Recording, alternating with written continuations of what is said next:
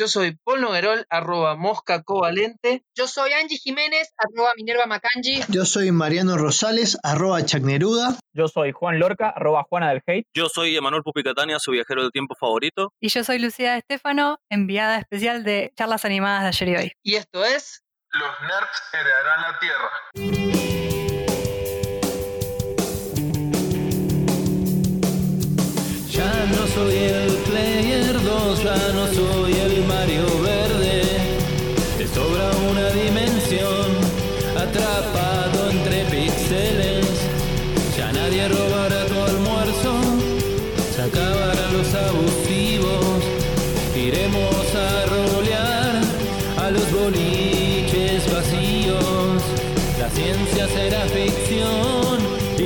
Y la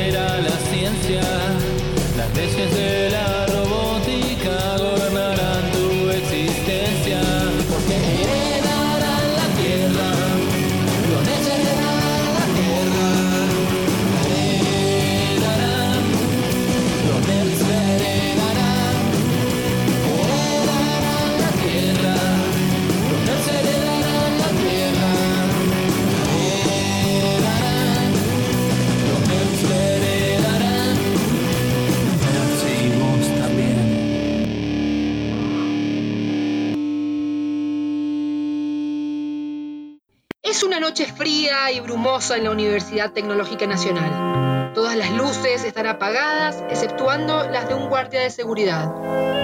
Siempre queda algún rezagado en la facultad de ingeniería. Debe ser porque llorar en el baño hace que el tiempo vuele. Esta noche los pasillos están especialmente solitarios. Creo que es un buen momento para practicar mi espectáculo de ópera. La donna inmóvil.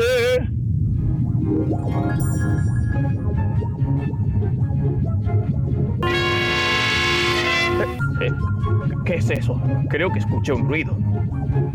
No debía notarme como guardia de seguridad. Nadie reconoce mi trabajo. Ni siquiera se molestaron en conocer mi nombre. Solo me dicen guardia de seguridad. Pe- Pero, pero, ¿qué es eso?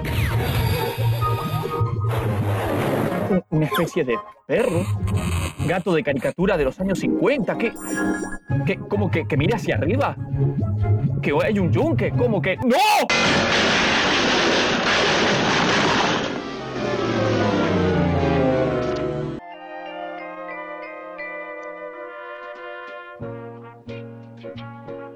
Bueno, es un poco tarde para hacer el programa, pero creo que si le pedimos al guardia, seguro que nos abre, ¿no? ¡Chispas! Parece que hay alguien inconsciente en la entrada. Creo que sería mejor llamar a la policía. Además, tengo hambre. No, che, tenemos que entrar y ayudar a ese guardia, que encima se parece muy extrañamente a mí. Uf, deberíamos habernos aprendido su nombre. Hay, hay algo muy extraño en todo esto. ¿Por qué Puppy lleva un disfraz de perro? Eh, no te metas con los furros. Eh, digo, además, eh, yo no los critico a ustedes. Ni siquiera he preguntado por qué Juancho lleva falda. Porque al Mariano no le hubiese quedado tan bien. Bueno, pero quitando esas cosas de la mente, para siempre, por favor, hay algo extraño en el yunque. Parece que es de utilería y el guardia solo se desmayó del susto. Pandilla, parece que tenemos un misterio entre manos. Debemos... Eh, ¿Llamar a la policía? No, separarnos y buscar pistas. Mariano y Pupi, bajen al subsuelo inusualmente ominoso. Yo iré con Angie y Juancho hacia arriba. Tengo miedo, Pupi. Es bueno ver que vos estás tan emocionado. Ay, no es así, Raguía, ¿no? Yo también tengo miedo. Mi colita se mueve cuando estoy asustado o ansioso. Pero, ¿cómo rayos mueve la...? eh, bueno, no, no importa eso. ¡Ah! ¡El buffet! Buenísimo, me muero de hambre. Y se me antoja hacerme un sándwich kilométrico. Unos minutos después, Bueno, Pupi, creo que este sándwich kilométrico es lo suficientemente largo para repartirlo. Uno para ti, uno para mí y uno para la caricatura terrorífica de los años 50. ¡Hola! ¡Ay, corre!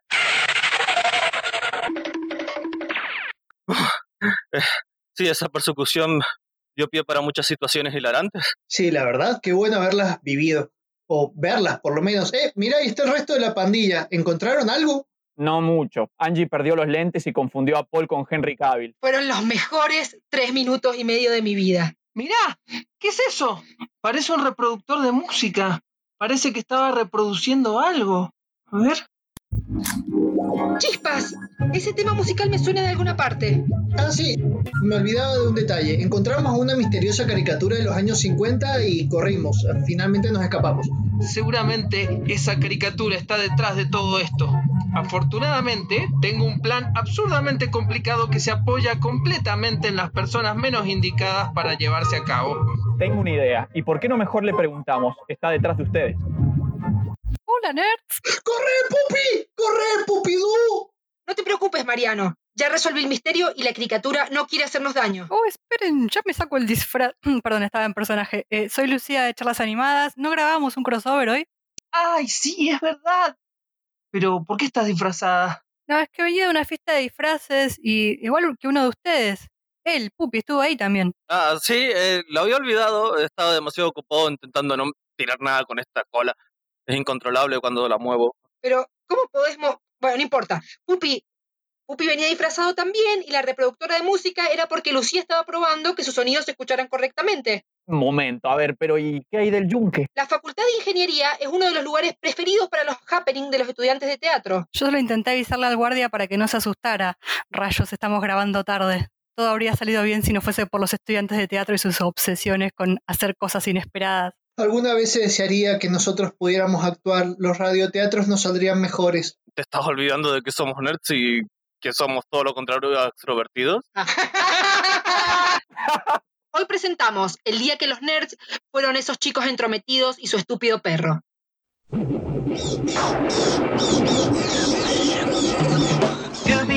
Doo, where are you? We got some work to do now. Buenos días, buenas noches o cuando sea que nos estén escuchando, queridos nerds. Acá estamos en otro programa de Los Nerds heredarán la Tierra y esta vez se los vamos a, se lo vamos a dedicar a Scooby-Doo. Tenemos una invitada especial. Hola, soy Lucía de Estefanos. Vengo en nombre del podcast Charlas Animadas de ayer y hoy. Bien, contanos un poco de qué se trata tu podcast. Bueno, Charlas Animadas es un podcast sobre animación. Eh, es generalmente, básicamente es eso, pero más profundamente intentamos agarrar temas de la cultura popular, como obviamente es la animación, tanto series, películas, cortometrajes o, o de, de todo lo que se pueda imaginar animado. Y como eh, la mayoría de los que integramos el, el podcast so- venimos del mundo del cine, somos eh, egresados de la Universidad del Cine, eh, también hay una periodista y bueno, nos interesa como analizar contenidos que no suelen ser agarrados por la academia de una manera muy seria, como por ejemplo, no sé, Hora de Aventura o Los Simpson, y darles un toque, un intento de análisis académico, porque nos parece interesante esa conjunción. Y nos pueden escuchar en cualquier plataforma en donde escuchen podcast, Spotify, Google Podcast, Anchor, donde más les guste, como charlas animadas de ayer y hoy nos encuentran. Y si no, también en YouTube están subidos todos los capítulos y algunos videos de recomendaciones y análisis y cosas que tal vez les pueden gustar. Nos encuentran de la misma manera, charlas animadas ayer y hoy. Y también si quieren en las redes nos pueden seguir como tanto en Twitter como en Instagram, arroba charlas animadas. Y ahí también subimos mini análisis, vamos avisando cuando salen capítulos nuevos. Hay un filtro nuevo de Instagram que está muy bueno y están invitados a probarlo, así que nos pueden seguir por ahí. Sí, está muy buena la visión que tienen, que es una visión parecida a la que tenemos nosotros, que buscamos más o menos lo mismo, analizar también la- las distintas manifestaciones de la cultura popular y nosotros le damos un enfoque, intentamos también dar un enfoque un poco más serio, digamos. No me gusta mucho la idea de decir enfoque serio, pero bueno, digamos que intentamos también analizar estas cosas más profundamente.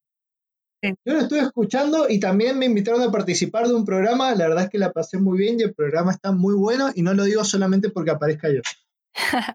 Si pueden escucharlo, fue sobre Rick and Morty, están invitados a escucharlo cuando quieran. Hola, Lucía, ¿cómo va?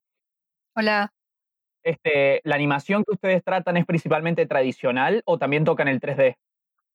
De todo un poco. Por ejemplo, eh, ya vamos por una segunda temporada y el primer capítulo fue sobre Shrek. Así que Sobre fue Shrek, nue- ok. fue nuestra primera incursión en el 3D, eh, pero también, por ejemplo, nos sumergimos un poco en, en toda la segunda vida que tuvo Shrek en Internet y con los memes y con la animación generada por el público, que con todo lo bizarra y hermosa que puede ser. Así que sí, todo lo que sea animado desde stop motion, 3D, animación tradicional, etcétera, eh, nos interesa. ¿Y la forma de abordaje es más por el lado de la cultura pop o es completamente académica eh, de una manera, digamos, más eh, universitaria? Por ejemplo, ¿hablan más de los aspectos técnicos o hablan más de los aspectos culturales? La verdad que las dos cosas, depende el material del que hablemos en ese capítulo. Por ejemplo, en el de Shrek fue más que nada el impacto en la cultura popular, esto de los memes, de, de la generación de películas reversionadas por la gente que subieron a YouTube, que hay una cantidad de material increíble y que me pareció, nos pareció mucho más rico eso que hablar de la técnica del 3D en ese momento, que no aportaba mucho realmente. Pero hubo otros capítulos como uno sobre eh, la filmografía de Wes Anderson en stop motion, que nos metimos un poco más con la técnica. Eh, pero en general, eh, una línea que siempre tocamos o intentamos tocar es la de, no sé si tanto técnico, pero sí el análisis cinematográfico en el sentido de, del lenguaje cinematográfico y también qué, qué le aporta a esa historia el hecho de ser animado. Y antes de pasar al, al tema que nos, digamos, compete al programa de hoy, Lucía, ¿nos podés recomendar algunos programas de charlas animadas? ¿Alguno que te haya gustado a vos particularmente? Les recomiendo no escuchar los primeros de todos. si van A a nosotros arrancar, nos pasa lo mismo. porque bueno, obviamente es cuando uno más mete la pata con todo, que si bien los disfrutamos un montón, no, no es, no se nota tanto en el, en el producto final, pero pueden escuchar las cosas que hicimos en la segunda temporada, que están un poco más pulidas. Por ejemplo, tenemos un capítulo en dos partes sobre los Simpson, que nos gustó un montón hacer, porque, bueno, los Simpson creo que a todos nos toca muy, muy de cerca, como crecimos con eso y nos, nos gustó ahí también analizamos desde la animación hasta el impacto que tuvo en la cultura y en otras series y, y el género de la sitcom y bueno, un montón de cosas pueden escuchar. ¿Cómo te sentís sabiendo que venís como nuestra experta en animación para hablar del tema? un montón de presión. no sé, no sé si soy experta, pero bueno. Bueno, contanos un poco entonces, ¿cómo surgió este programa? ¿Cómo surgió Scooby-Doo? ¿Cómo fue su génesis? Creo que para eso prefiero empezar a contarles un poquito más atrás e irme eh, brevemente ¿no? al origen de Hanna-Barbera. Como tal vez saben o recuerdan, Hanna-Barbera es la productora de animación más importante en cuanto a animación para televisión, que básicamente dominó la escena de televisión animada eh, desde los 60 hasta los 80 más o menos. Y la cosa es así. Hanna-Barbera, como yo pensaba cuando era chiquita, no es el nombre de una señora que se llama Hanna, sino es una conjunción de dos apellidos de los creadores de la productora, que son William Hanna y Joseph Barbera. Está bueno igual aclarar que no es una señora porque toda mi vida he vivido engañado con respecto a eso. Yo estaba segura de que era una señora, que decía, bueno, le- se llama así, no sé, es una señora, se llama Hanna, de apellido Barbera.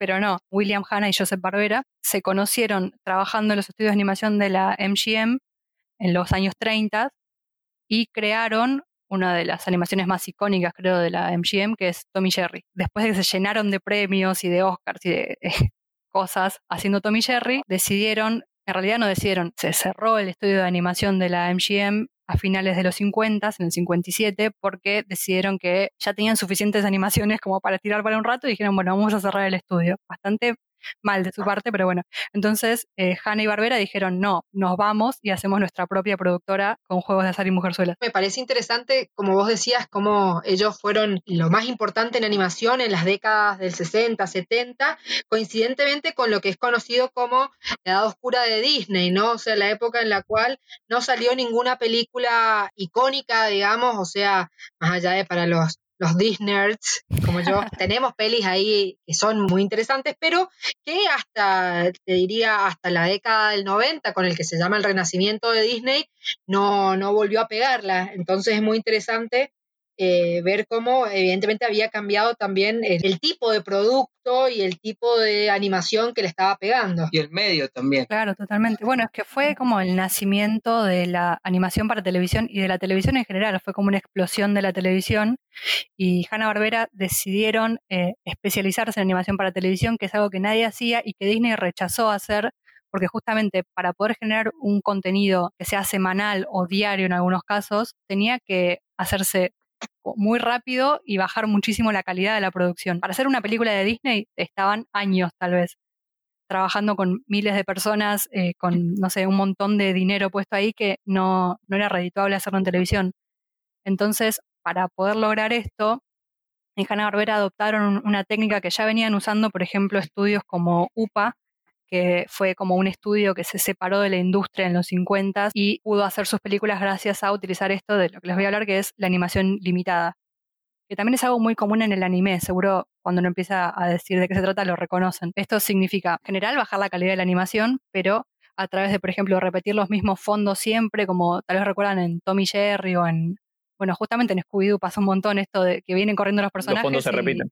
El fondo que pasa por atrás, claro, siempre el mismo árbol 25 millones de veces. Eso ahorra un montón de plata porque es dibujar un solo fondo, una sola persona dibujando un fondo se repite. Eso también lo hacían con eh, segmentos de animación o de movimientos que los reciclaban.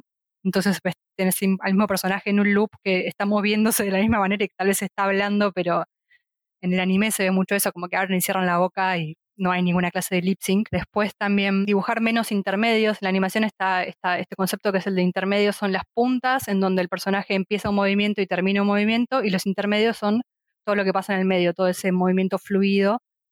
Y en el cine, por ejemplo, sabrán que se graba a 24 cuadros por segundo. O bueno, en, en cine, en, en fílmico, Sí. digamos, ¿no? En animación, dibujar 24 dibujos para hacer un segundo es un montón.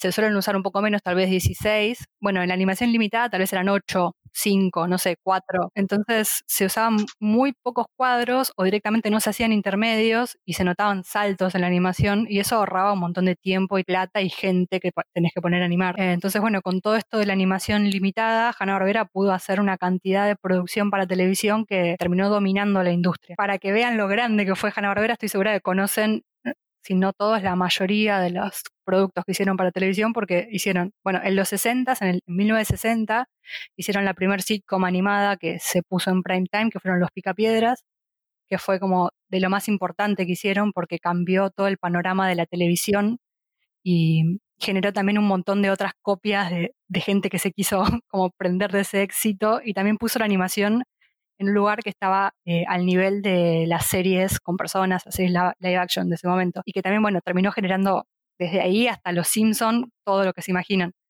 Y que también tuvo un récord de duración Los Picapiedras durante muchísimos años hasta que llegaron Los Simpson y se lo sacaron. Scooby-Doo llegó primero, antes de Los Mm. Simpsons. Scooby-Doo también tuvo el récord a mayor cantidad de episodios durante Ah, una ¿sí? época. Ajá. Mayor cantidad de episodios igual, no es lo mismo. Es un récord de cantidad de años al aire Claro. que tuvo Los Picapiedras y que Los Simpson le ganó en el 96, creo que fue. Ah, ok, ok. Creí que hablamos de cantidad de episodios. Yo creo que lo de Scooby-Doo debe haber sido después, porque la mayor cantidad de series así de Scooby-Doo, si bien ya tenían varias, tiene muchas a partir de los 90. O sea, ya tienen varias más. Entonces, capaz que en total le gane. Pero ahora, ahora le gana probablemente alguna de esas. Porque no sé cuántas series Claro, son. pero este era como un récord muy específico de la misma serie con el mismo título, con Claro. la misma productora, todo durante muchos años. Claro, Claro. las de Scooby-Doo son otras series, no es la misma. Bueno, eh, como decía, Hanna Barbera hizo un montón de cosas además de los Picapiedras, como Don Gato, eh, Los Supersónicos, El Oso Yogi, Johnny Quest, etcétera, que los conocen todos porque fueron. Huckleberry Hound también, ¿no? Huckleberry Hound fue uno de los primeros que hizo, anterior a los Picapiedras. Y bueno, y en el 69 eh, fueron contratados por CBS, el canal, para hacer un programa basado en una especie de sitcom de adolescentes que era popular en esa época, para poner los sábados a la mañana. Los sábados a la mañana siempre fue como el espacio de tiempo en el que se ponían los dibujitos animados, porque como obviamente siempre se los relacionaba a los niños y los niños estaban en sus casas los sábados a la mañana y querían ver dibujitos. Esto obviamente previo al cable y que hubiera dibujitos 24 horas. Entonces, Scooby-Doo empezó de una manera como muy copiando a estas otras series que se trataban de adolescentes que tenían una banda y también se basaban en los cómics de Archie, que eran esos cómics muy populares en esa época, que eran como también de adolescentes y, y aventuras medio románticas y no sé qué. Y bueno, diseñaron este programa en el que eh, en realidad los protagonistas, los chicos, los adolescentes, tenían una banda y viajaban con su perro que tocaba el bongo, que se llamaba Too Much, Too no se llamaba Scooby todavía. Obviamente, la diferencia con las otras series que tenía esto es que resolvían misterios, además de tener una banda de rock. Presentaron una especie de piloto de eso, a las cabezas de, CBS no les gustó, les pareció demasiado terrorífico para niños y dijeron, no, cambien todo, no nos gusta. Bueno, volvieron al tiempo, reversionándolo, y ahí sí ya fue algo como lo que conocemos hoy en día. Uno de los productores se le ocurrió poner al perro como protagonista y le cambió el nombre basado en una canción de Frank Sinatra en la que hace Scat, que es como este, en esta improvisación con la voz, en el que decía Scooby-Doo. Bueno, dijo, ah, pues pongámosle Scooby-Doo y ahí quedó el nombre de Scooby-Doo, Where Are You? Que a mí me causa muchos problemas que no sea un signo de pregunta, lo que tiene sino un signo de admiración cuando es una pregunta. Claro. No sé si lo vieron. Estaba pensando exactamente eso más temprano. ¿Por qué? ¿Por qué un signo de exclamación? Aparte está formulado como una pregunta, no sé, rarísimo. Igual es una pena porque encima el nombre Scooby-Doo, de Where Are You, me parece buenísimo, por, incluso para la época. Entonces, es una pena que haya pasado lo de signo de pregunta, pero, pero bueno, una cosa que destacar es el productor del que hablaba Lucía recién, que fue la persona que introdujo la idea de usar a Scooby como protagonista del, programa, era uno de los principales de programación infantil de la CBS, que es Fred Silverman. Fred Silverman, a pesar de no ser el creador original de, de Scooby-Doo, es una persona súper importante en la historia de este programa, ya que fue la persona que lo encargó. En ese momento en la televisión estadounidense, ya que estábamos en toda la época del hipismo, de Vietnam y todo el tema, eh, un montón de grupos, de organismos, habían acusado a las empresas, entre ellas a, a CBS, de estar por televisión pasando contenido con demasiada violencia. Entonces empezaron a hacer un montón de programas que fueran más políticamente correctos para el pensamiento del año 69. Por ejemplo, de las acusaciones era, por ejemplo, el programa de Ana Barbera, Los Cerculoides. No sé si lo ubican. Sí. Bueno, a ese era uno de los acusados en violencia, imagínate. Entonces lo que se pedía era que eh, se abordaran temáticas más para audiencias infantiles. Silverman fue el que originalmente buscó a, a Hanna y a Barbera para pedirles un programa donde se trabajara más esto de chicos que resolvieran misterios. Y de ahí en adelante ellos empiezan a trabajar y crean lo que se va a terminar eh, convirtiendo en Scooby-Doo. Es más, Fred le pusieron de nombre por él. Ajá, claro. Le pusieron ese nombre porque Fred Silverman propuso que el nombre debería ser más normal y, puso, y propuso su propio nombre. No podía ser más productor en la vida este muchacho. Eh, bueno, no sé, yo, eso es, así nació eh, Scooby-Doo en el 69 y de ahí tuvo un éxito increíble, todo el mundo le encantó y también eso generó un montón de otras copias, ¿no? Como pasaba con todo en ese momento. Y no solo copias de otras cosas, sino también de los propios Hanna-Barbera empezaron a copiar su propio programa y hacer clones rarísimos de Scooby-Doo, pero versionados, Sí. que muchos seguramente los vieron porque Cartoon Network lo pasaba mucho, porque Cartoon Network cuando se inauguró compró como todo el catálogo de Hanna-Barbera, entonces vivía de pasar cosas viejas de Hanna-Barbera. Y había una versión que eran un tiburón y unos adolescentes, otra que era un auto que era un buggy que hablaba y unos adolescentes, y siempre tenían un perro, también era como, bueno, no sé si van a hablar de eso más adelante. Que había uno de, de un cubo mágico también. Que me acuerdo que armaban un cubo y el cubo cobraba vida. Nunca, nunca supe de dónde era, pero también. Eso debe ser de los 80, Mariano. Suena muy ochentoso eso. Sí, justamente. Claro. El relato, que más tarde vamos a hablar de esto, pero el relato policial tiene mucho gancho y es muy fácil para enganchar al público por este tema de hay algo que hay que descubrir. Claro. Y en realidad creo que lo maravilloso está en el camino intermedio y cómo se llega a la conclusión, pero bueno, Sí, me causa gracia que hubieran muchas series que se trataran de eso, de resolver misterios. sí, yo, yo creo que la fórmula, la fórmula de, de Scooby-Doo estaba muy buena y creo que es lo que hizo que tuviera tantas copias y tantas continuaciones, porque tiene como un poquito de varias cosas que son interesantes y que incluso antes eh, Hanna-Barbera había hecho en sus series más famosas y como que Scooby-Doo como tiene un poquito de cada cosa, por ejemplo el tema de la sitcom está, el tema de algo un poco más de acción, como eran la- las series de superhéroes que tenían, y la, la mascota, la mascota animada, eh, súper carismática, como que está todo en la misma serie. Y te falta el Pucci, el personaje insertado para salvar la compañía. También está. ¿Cuál es el personaje? Ah, eh, eh, está hablando de Scrappy. Claro, no, y no solo ese, estuvo el primo también, el primo que era un campesino, era un redneck. No vamos a hablar mucho más de esas copias, que, que son muy bizarras y, se puede hacer toda una sección acerca de eso, acerca de la, de la- el autocopio de, de Hanna-Barbera, pero sí tenemos un repaso por eh, todas las diferentes series eh, y las diferentes reencarnaciones que tuvo Scooby-Doo, porque no, no se consideran necesariamente temporadas, sino que son como series que cada una tiene sus propias temporadas, pero fueron planteadas de vuelta, incluso algunas en otros canales. Entonces queríamos repasar un poco eso y ahí, ahí empiezan a aparecer todas esas cuestiones. Otras personas que son re importantes de mencionar para Scooby-Doo son los escritores, que son Joe Ruby y Ken Spears, el compositor de la música tan famosa que es Ted Nichols, y el diseñador de personajes que es Iwao Takamoto. Iwao Takamoto es el que hizo los dibujos que se van a terminar convirtiendo en los dibujos originales. Es más, el chabón terminó de definir a Scooby como un gran danés, porque no estaban seguros al principio si iba a ser un ovejero alemán o un danés, no sabían qué iba a ser, y Takamoto lo terminó decidiendo porque una persona que trabajaba en el mismo estudio resultó ser también una criadora de, mm, de este tipo de perros en específico. Así que le dio la oportunidad a Takamoto de poder diseñar a al Scooby que conocemos hasta ahora. Claro, había habido muchos debates sobre el tipo de perro porque eh, Marmaduke era un gran danés, entonces no querían hacer la relación ahí. Y habían pensado en usar eh, un ovejero belga, que son estos, anim- estos perros todos peludos, como, eh, bueno, el ejemplo más claro que se me viene, pero no creo que sea muy famoso, solo para mí, es el perro que tiene el príncipe Eric en La Sirenita.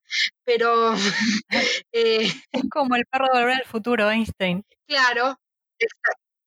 Bueno, se me ocurrió primero el de la sirenita. Está claro cuáles son mis niveles de, importancia en la cultura pop. Em, pero ese era el perro que tenían los de Archie.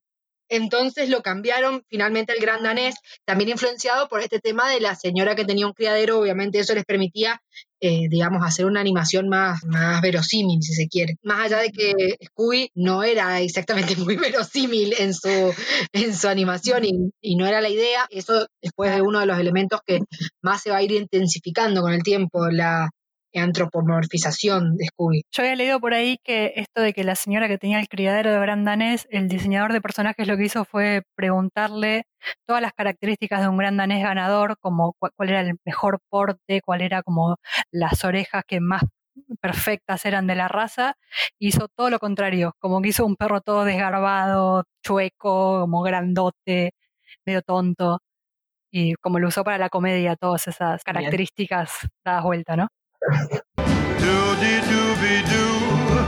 Scooby Dooby Doo.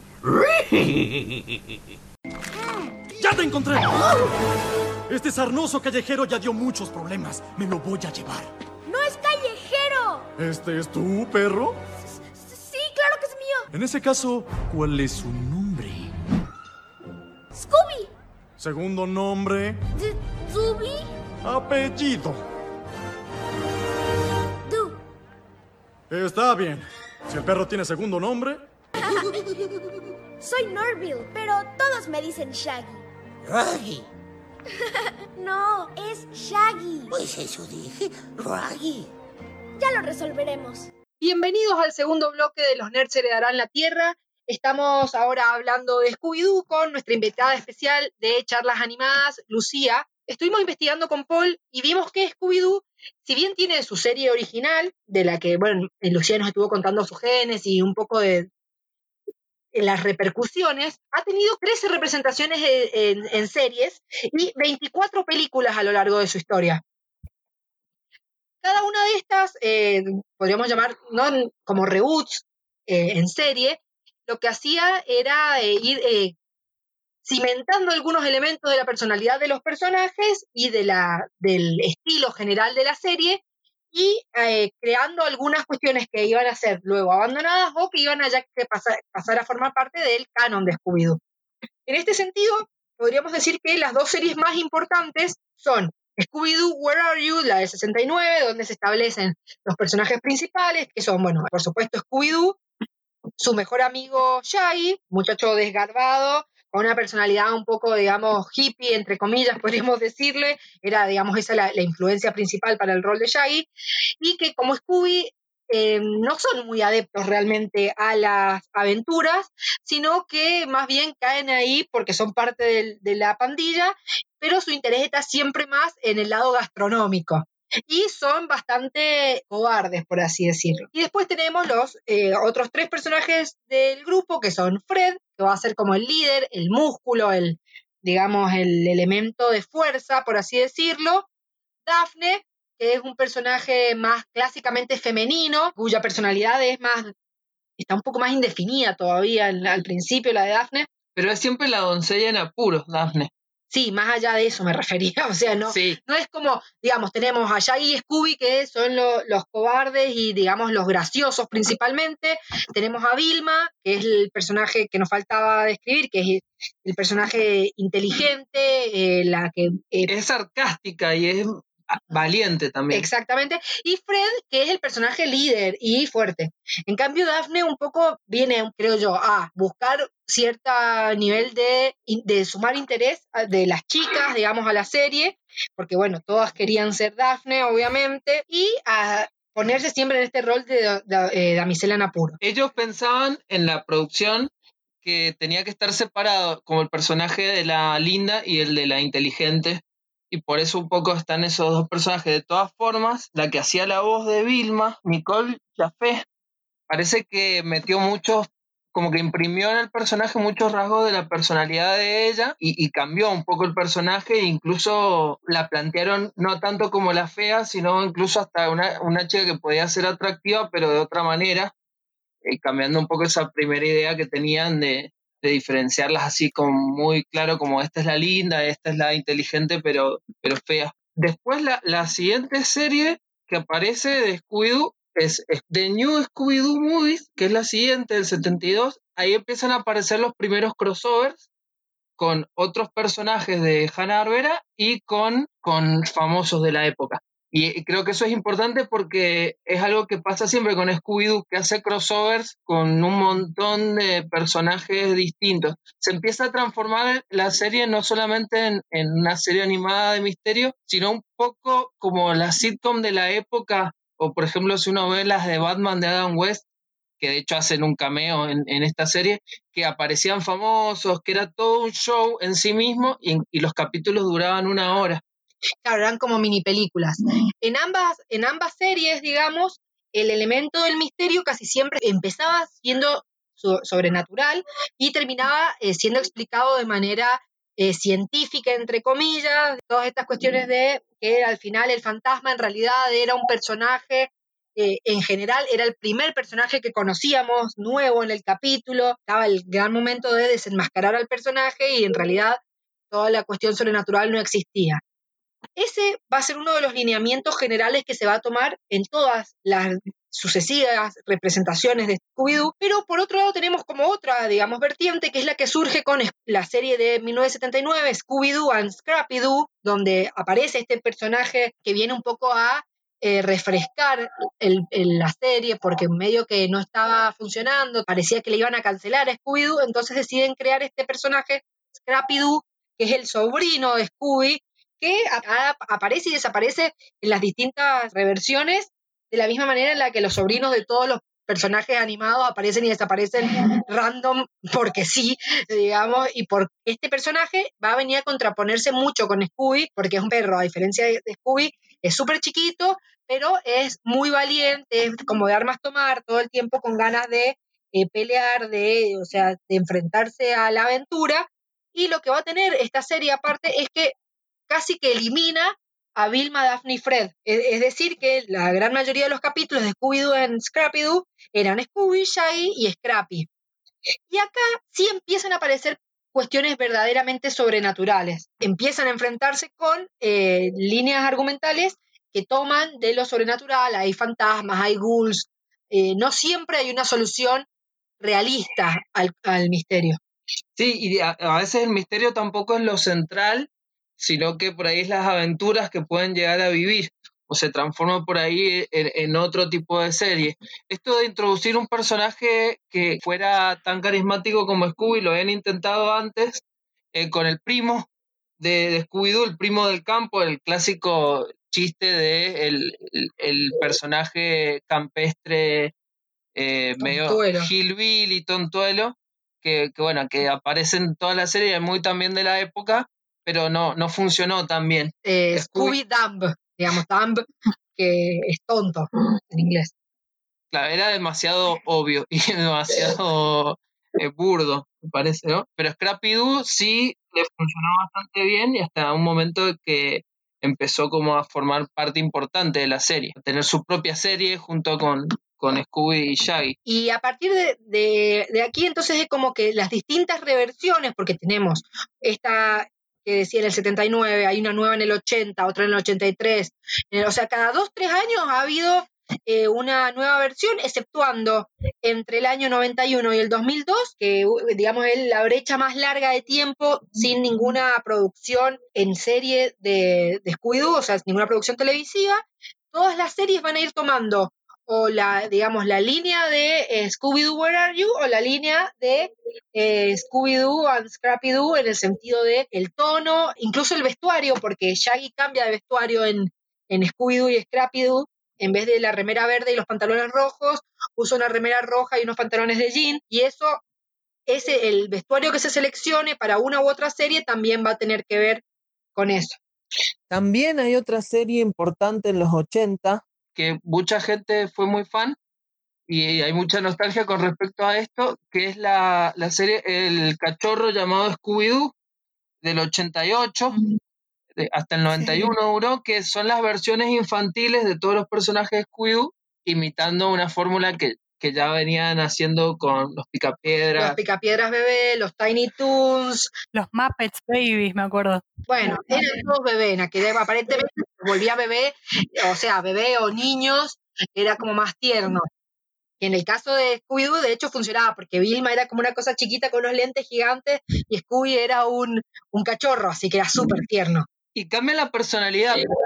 Personalidad de Vilma cambia muchísimo porque es como una- el clásico niño que casi que no habla, salvo para, para indicar algunas cosas específicas. O sea, era Ferb, de Phineas y Ferb. Claro. Paul decía que esta serie se estrenó en los, en los 80, pero acá en Latinoamérica llegó en los 90 también. O Exactamente. sea que sí hubo un periodo acá en Latinoamérica entre los 90 y el 2000. Bueno, esa época, ese periodo en el cual no había nuevas, nuevas series de Scooby-Doo en los 90, es porque en realidad eh, lo estaban pasando todo el tiempo en Cartoon Network y, acá, por lo, por lo menos, sin duda.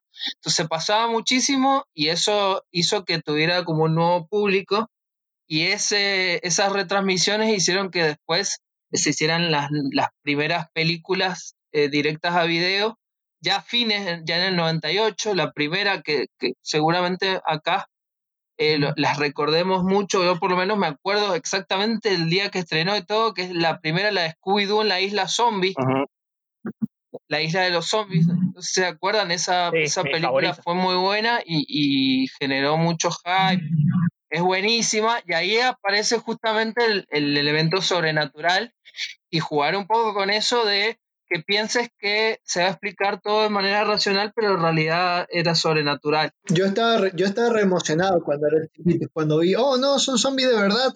Era como que yo en todos los capítulos de Scooby-Doo estaba esperando que pasara eso. Sí, encima la trama estaba re piola, estaba re buena. Era como años después, el grupo se volvía a reencontrar porque ya no era lo mismo de antes. Estaba, estaba bueno, estaba piola.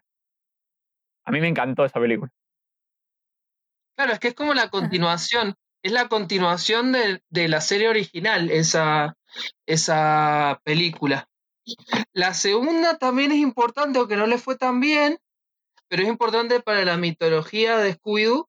La segunda que se llama Scooby-Doo y el fantasma de la bruja, porque aparece por primera vez, la película no está tan buena, pero aparecen por primera vez una banda de chicas que son las Hex Girls. Las Hex Girls retoman un poco esta idea original de, de- de que Scooby-Doo tuviera una banda y esas cuestiones de, la, de los 60, de la clásica serie de banda, y es un grupo de chicas así góticas que tienen una banda un poco parecida a Josie las Gatimelódicas, de esa onda, y la banda fue muy, muy, muy influyente, sobre todo eh, para el público queer. Incluso hay un grupo de chicas que eh, las imitan y hacen la banda de verdad. Y tienen muchas canciones dentro de las diferentes series porque siguen apareciendo en las series y en las películas de Scooby-Doo. E incluso hay CDs con las canciones de ellas, las canciones que hacen en la serie. Y, y- y existe en la realidad estas chicas que, que hacen los temas posta. Así que es como importante en ese sentido. Y hay un, siempre, incluso en la última película que salió, en Scoop, en el fondo, en algunas escenas aparecen algunos afiches de las Head Girls Bueno, como les decía, entre el 91 y el 2002 no, no salieron nuevas series de, animadas, o sea, series televisivas de Scooby-Doo, pero sí salieron una entre el 98 y el 2001 cuatro pelis de estas que eran directamente a video. Y en el 2002 tenemos la, el regreso a serie, digamos, la What's New Scooby-Doo, y eh, ese mismo año sale la primera película de live action de Scooby-Doo. La peli eh, relata como una especie de pelea entre los personajes de la pandilla y su reencuentro dos años después, porque todos son enviados por una persona desconocida a resolver un misterio al Spooky Island, se llama. No sé cómo se habrá llamado en español, a decir verdad. Isla Tenebrosa. Sí, algo así probablemente. Lo que tiene interesante para mí la peli es que tiene un cast, lo podemos discutir, pero me parece un cast perfecto. Está Linda Cardellini como Vilma, Sarah Michelle Gellar como Daphne, Freddie Prince Jr. como Fred y Matthew Lillard como Shaggy. Como Shaggy. Eh, realmente era una, me parece a mí, una representación muy buena de, cómo lo llevaron a la pantalla y bueno, con obviamente un Scooby hecho de, en CGI. Obviamente no había forma de tener un, un, perro, por más entrenado que estuviese, que pudiese hacer las cosas que se esperaban de Scooby. Porque acá en esta peli está antropomorfizado. De hecho, eh, una de las escenas cuando ellos tienen que subir en el avión va disfrazado de vieja, digamos, y tiene que caminar en dos patas, etc. Yo quería aportar un dato de esta película que no la han visto ahora recientemente, véanla porque tiene demasiado humor para adultos. O sea, yo sé que la vi cuando era chiquito, pero cuando la vi cuando era chiquito no noté todos esos detalles, pero ahora tiene demasiado contenido ahí picante. Lo que tenía la peli es que si bien al final, digamos, la historia tiene eh, una cierta explicación de, digamos, entre comillas, científica, durante toda la película hay escenas sobrenaturales. Por ejemplo, en una parte, eh, que supongo que uno de los chistes que vos decís, Pupi, cambian de cuerpos entre ellos, que ya ahí termina en el cuerpo de Daphne y dice, ¿cómo me veré desnuda? Eh, lo que digo es que tenía esos elementos, digamos, de cuestiones más picantes, como vos decís, Pupi, porque bueno, es, es algo muy clásico, igual de muchas pelis para niños, entre comillas, que saben que podés eh, meter chistes para adultos si sos lo suficientemente disimulado, porque los niños no lo van a cachar de toque. Sí, que igual es una serie, fue como pensada para un público general, no, no necesariamente niños. O sea, esta cuestión que tenían esa serie de los 60, que como por ejemplo Los Picapiedras, que, que son como sitcoms animadas, y si bien las pasaban en un horario para niños, eh, tienen todavía ese espíritu de sitcom que en realidad es para, para, para, todo el mundo y por ahí podían llegar a meter algunos chiste. Y además el, el público original de Scooby-Doo viene de los años 60, entonces obvio que si un padre va a ver la película con el hijo, vaya, es un fanático de Scooby-Doo. Claro, exactamente. Bueno, a lo que iba es que hay elementos que son sobrenaturales. El intercambio de cuerpos, se descubre al final, digamos, el uso de las almas de las personas que iban a este parque de atracciones para alimentar una especie de máquina. Y bueno, spoiler alert, eh, se descubre al final que el, el, digamos, la mente malvada detrás de todo era Scrappy Doo, que estaba enojado porque lo habían echado de la, no lo habían dejado formar parte del, del grupo y había creado todo este plan para destruirlos. El, la peli lo que hace también es tomar ciertos lugares comunes, por así de Scooby-Doo, que eran muy clásicos de la serie vieja y un poco reformularlos o, más que reformularlos, problematizarlas o tomar en cuenta que había elementos de la serie vieja que por ahí eran incluso un poco ridículos, eh, acá los hace propios y los reformula. Por ejemplo, principalmente el rol de Daphne.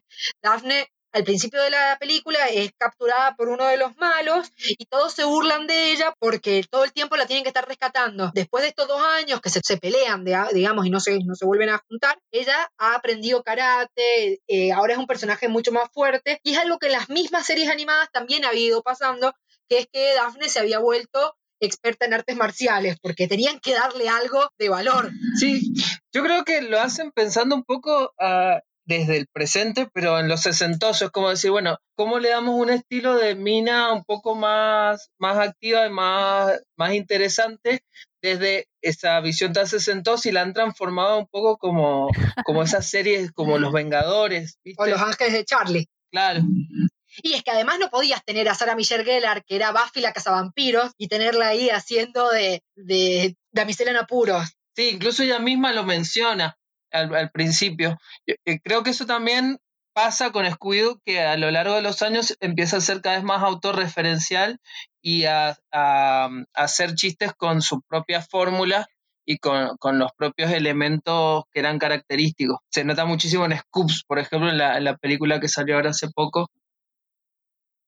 Después la peli va a tener una secuela con el mismo cast y no le fue muy bien a esa, en cambio. Aparece Alicia Silverstone en el rol de una periodista que al final resulta ser la, la villana. Y acá también se van a tocar varios, eh, algunos temas clásicos, como por ejemplo, sobre todo con respecto a Vilma y, y Daphne, la contraposición de los personajes, porque Vilma medio que se engancha con un, un tipo, lo quiere seducir y qué sé yo, y finalmente resulta, Daphne la trata como de enseñar a ser más seductora, por así decirlo, y finalmente el, el personaje este le dice que a él le gustaba a ella como era, así como más nerdy, por así decirlo. Porque aparte, bueno, Linda Cardellini es una mujer hermosa, entonces cuando, cuando la visten así de... La visten igual que el personaje de, de Los Vengadores, ahí con un enterito naranja hiperajustado, o como un ángel de Charlie también podría ser perfectamente, es también tocar el tema de los tipos de feminidad, si se quiere, las dos caras. Y aparentemente yo no la vi, pero también se toca mucho eso en la peli que salió en el 2018, que se llama Daphne Vilma, donde solo ellas dos aparecen, y es un poco la, base de su amistad y cómo después van a supuestamente conocer el grupo. Es una película para televisión con ot- ot- otras actrices. Yo creo que otro personaje también que cambia mucho eh, con los años es eh, Fred. Eh, Fred lo empiezan a hacer más caricaturesco, o sea, a veces lo hacen tonto o a veces se burlan de esa, de esa masculinidad tan clásica que tenía él. Eh, entonces es también un personaje que ha cambiado eh, bastante. El resto no, por ejemplo, o sea, Scooby y Shaggy son siempre igual, digamos, hay muy poco cambio a lo largo de las diferentes series. Pero Fred sí, Y Vilma, dentro de todo, tiene sus ciertos cambios, pero digamos, el, el personaje, la esencia es muy igual. Mientras que Fred, ya por ejemplo en la última, en, en Scoob, que salió este año, es un tarado, está enamorado de su auto. Bueno, en la del 2002 le encanta verse en el espejo, está todo el tiempo mansplaineando a todo el mundo, toma el mérito por los planes de los de, de, de Vilma sobre todo, y eso es lo que los lleva de hecho a la pelea. Ya ahí es como que también vamos entrando un poco en esta deconstrucción de, del personaje masculino que era, hacía, era el que hacía todo bien y a- empiezan a, a ver otras cuestiones.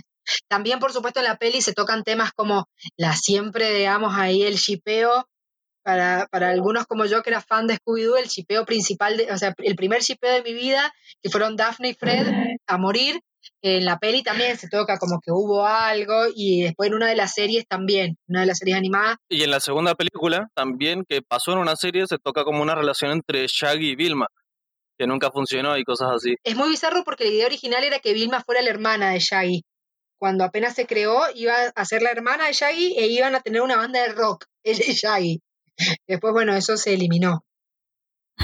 En paralelo con la película salió esa, serie eh, que hay de nuevo Scooby-Doo, que tenía una canción diferente a la, clásica de- hecha por Simple Plan, que incluso Simple Plan aparecía en un capítulo, eh, participaban y tocaban varios temas. Hay un capítulo alrededor de, de Simple Plan, así que es muy importante para, para Scooby-Doo. Eso es algo que seguramente no sabía. Qué bizarro. Simple plan, por favor. Sí, mal. Pero bueno, hicieron, hicieron la, la nueva canción de Scooby-Doo que fue más o menos igual de conocida y de famosa que la anterior. Eran los años de, de apogeo de Simple Plan. Y sí, y sí. Bueno, esa serie bastante parecido. Pasa esta cuestión con Fred, eh, que, que, que es un poco más, más gil y, y demás, pero eh, trata como de seguir un poco el estilo de, de- de las películas de la época y actualizan un poco los, trajes para que sea un poco más parecido a la película, pero en, dentro de todo es bastante parecido creo que Scooby-Doo es una fórmula que se mantiene dentro de todo bastante igual con los años, a pesar de que se puede adaptar. Pero la, la serie creo que la más importante que habría que mencionar, y con esto ya, ya podemos eh, terminar, después de que hay de nuevo Scooby-Doo, empiezan a otra vez intentar la fórmula de eliminar al grupo y dejar solamente a Scooby y a Shaggy, y hacen una serie que es bastante mala, que no le fue muy bien, Shaggy and Scooby-Doo Get a Clue, con un tipo de animación mucho más Cartoon Network de la época, que si lo buscan van a ver que se nota mucho el cambio de animación y de, de estilo sobre todo. Pero ahí sí, Daphne, eh, Vilma y Fred aparecían como personajes invitados. Claro, estaba todo centrado en ellos. Y después de esa viene Scooby-Doo Mystery Incorporated, que esa sí está considerada la mejor serie de Scooby-Doo, porque tiene eh, elementos más oscuros, tiene mucho más desarrollo de los personajes, se desarrolla la relación entre, entre Fred y Daphne, hay muchas referencias a, a la, a la fantasía y a la ciencia ficción. Eh, es como la serie más, más madura y más oscura de, de Scooby-Doo. Y bueno, seguramente vamos a hablar un poco más adelante. Lo que pasa es que con el advenimiento mm, del siglo XXI y esta cierta fascinación que empieza a haber entre los niños también con lo más truculento, ah, que creo que existía ya de antes, pero empieza como a verse, no, a no verse tan mal que eso existiera.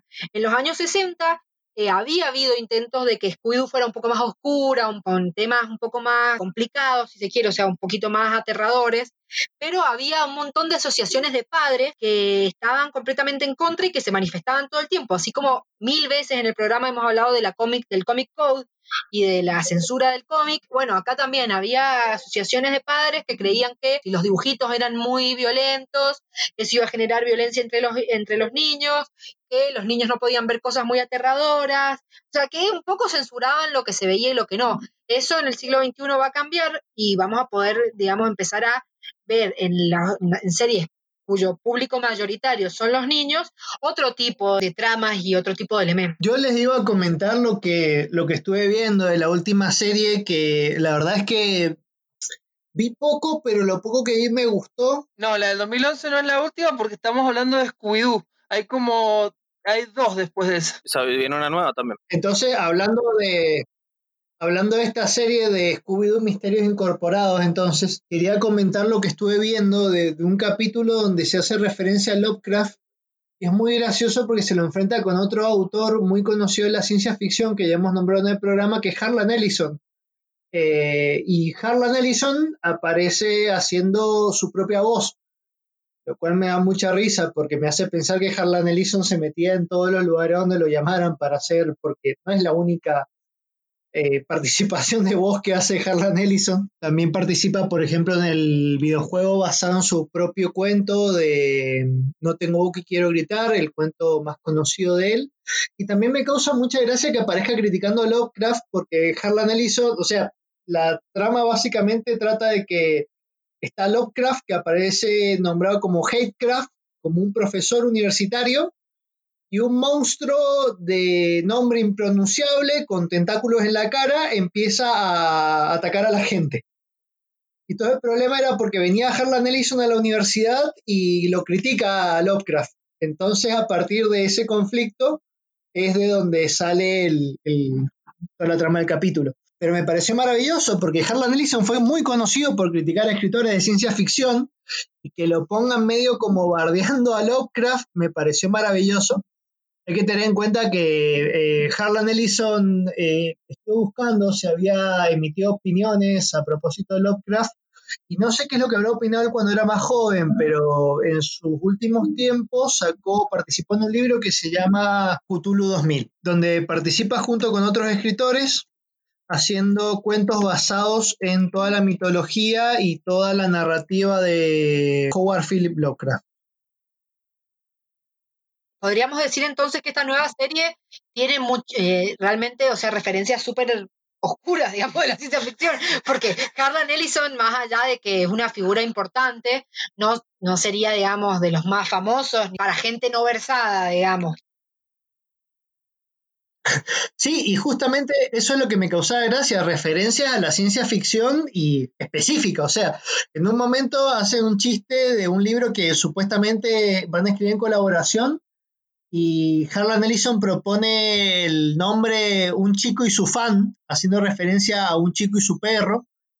Y bueno, no, hay un montón de referencias literarias en ese capítulo y la verdad, es como decía Angie, son referencias bastante rebuscadas, no son referencias que por lo menos acá en Latinoamérica conozca el, pub- el público Lego. Y no creo que allá las conozca un niño. No creo que den No tengo boca y quiero gritar en la escuela secundaria. Claro, espero que no, porque sería sumamente perturbador. Yo creo que también es nuevo para Scooby-Doo el hecho de relacionarlo tanto con la ciencia ficción. En esa época empiezan a aparecer algunas películas de Scooby-Doo llamadas de ciencia ficción. Si ves la lista, qué sé yo, Scooby-Doo, hay una donde se meten en un videojuego y cuestiones así que, que no tienen tanto que ver con el terror y con cosas más clásicas. Pero bueno, también pasa eso con estos Scooby-Doo más nuevos que se relacionan con la ciencia ficción, que es algo que originalmente no, Pero, y acá siembro el debate. No fue siempre ciencia ficción, porque al fin y al cabo nunca fue realmente sobrenatural. Siempre tenían unas máquinas inventadas que los hacían volar o que los hacían hacer, no sé, proyecciones 3D. Es verdad. Eh, Me parece que en realidad el tema de si es ciencia ficción o no tiene que ver mucho con el pacto ficcional, a mí me parece, porque si bien había máquinas inventadas, me parece que venía más por el lado de una suspensión de la incredulidad y con un pacto ficcional que por una cuestión de ciencia ficción. Lo que pasa es que si bien habían aparatos que no existían, como que siento que no estaba ese espíritu científico que hay un poco incluso en las novelas de, de Space Opera, o sea, no está esa, ese peso de la tecnología que vemos, por ejemplo, en Star Wars. O sea, yo creo que habría que decir que Scooby-Doo tenía elementos de ciencia ficción, pero su estructura es muy, eh, está muy, muy apegada al cuento policial, como para considerar que sea ciencia ficción. Sí, yo creo un poco también lo mismo, que no, no necesariamente se centra en problemas ni tecnológicos ni, ni las cuestiones que se, que se pregunta la ciencia ficción de como qué significa ser humano o, esa clase de cosas de tipo el humano versus la tecnología. En Scooby-Doo es más como resolver el misterio de la semana y atrapar al malo y, va más por ahí, por, por el lado policial o de misterio. Y creo que también tiene tal vez más que ver con el horror o con el terror, porque en un principio también un poco de la, la- las inspiraciones originales fueron los monstruos clásicos de Universal o los monstruos de la Hammer, que son una reversión de eso, que a la vez son una reversión de los monstruos clásicos de la literatura, tipo Drácula y etcétera. de una. Hay crossovers incluso, hay algunas películas donde aparecen esos monstruos. Y también hay mucha influencia de una serie de pelis de eh, Abbott y Costello con los monstruos de la Universal. Eh, y esa es una influencia muy grande que van a tener eh, porque eran películas que eran cómicas, pero con estos personajes. Y un poco eso es lo que van a hacer, recrear a Abbott y Costello Sí, con eh, Shaggy totalmente. y Scooby. ¿Quién era Abbott y Costello? Eran un dúo cómico. Un dúo cómico, claro, sí. Nadie sáqueme de aquí. ¡Ey! Si sabe hablar. Saquémoslo, Shaggy. Así veremos cómo es él. Todos juntos. ¡Tiren! ¡Es el profesor Wayne! Eh, ¿Quieren decir que esto del cavernícola era solo una farsa? Ah, No del todo, comisario. Verá, el cavernícola que se perdió en alta mar era el verdadero. Eso le dio la idea del truco al profesor Wayne. Primero congeló en un bloque de hielo un cavernícola falso en el barco pesquero. Y luego lo dejó flotar sabiendo que llegaría hasta aquí. Más tarde derritió el hielo con un calefactor eléctrico. Haciendo parecer que el cavernícola había resucitado, esfumándose Armstrong y él. Una vez deshecho Ingstrom, Wayne regresaría diciendo haber escapado del cavernícola. ¿Y por qué cree usted que lo hizo? Yo le puedo contestar eso. Buscaba mi invento, un revolucionario comunicador con animales marinos. ¿Eh? Ah, o sea que puede hablar con los peces. A Scooby-Doo.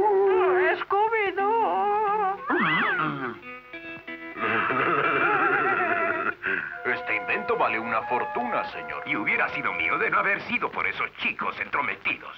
Bueno, a donde tú vas, ya no te molestarán esos chicos entrometidos. Bien, con eso termina el misterio. Vamos a la fuente de soda. ¿Y qué haremos con el disfraz de cavernícola? Se me ocurre una idea. Fue Shaggy. Claro, Scooby necesitaba una pareja de baile y no pudimos haberle conseguido una mejor. Hay que admitirlo, Scooby tiene estilo. Sí.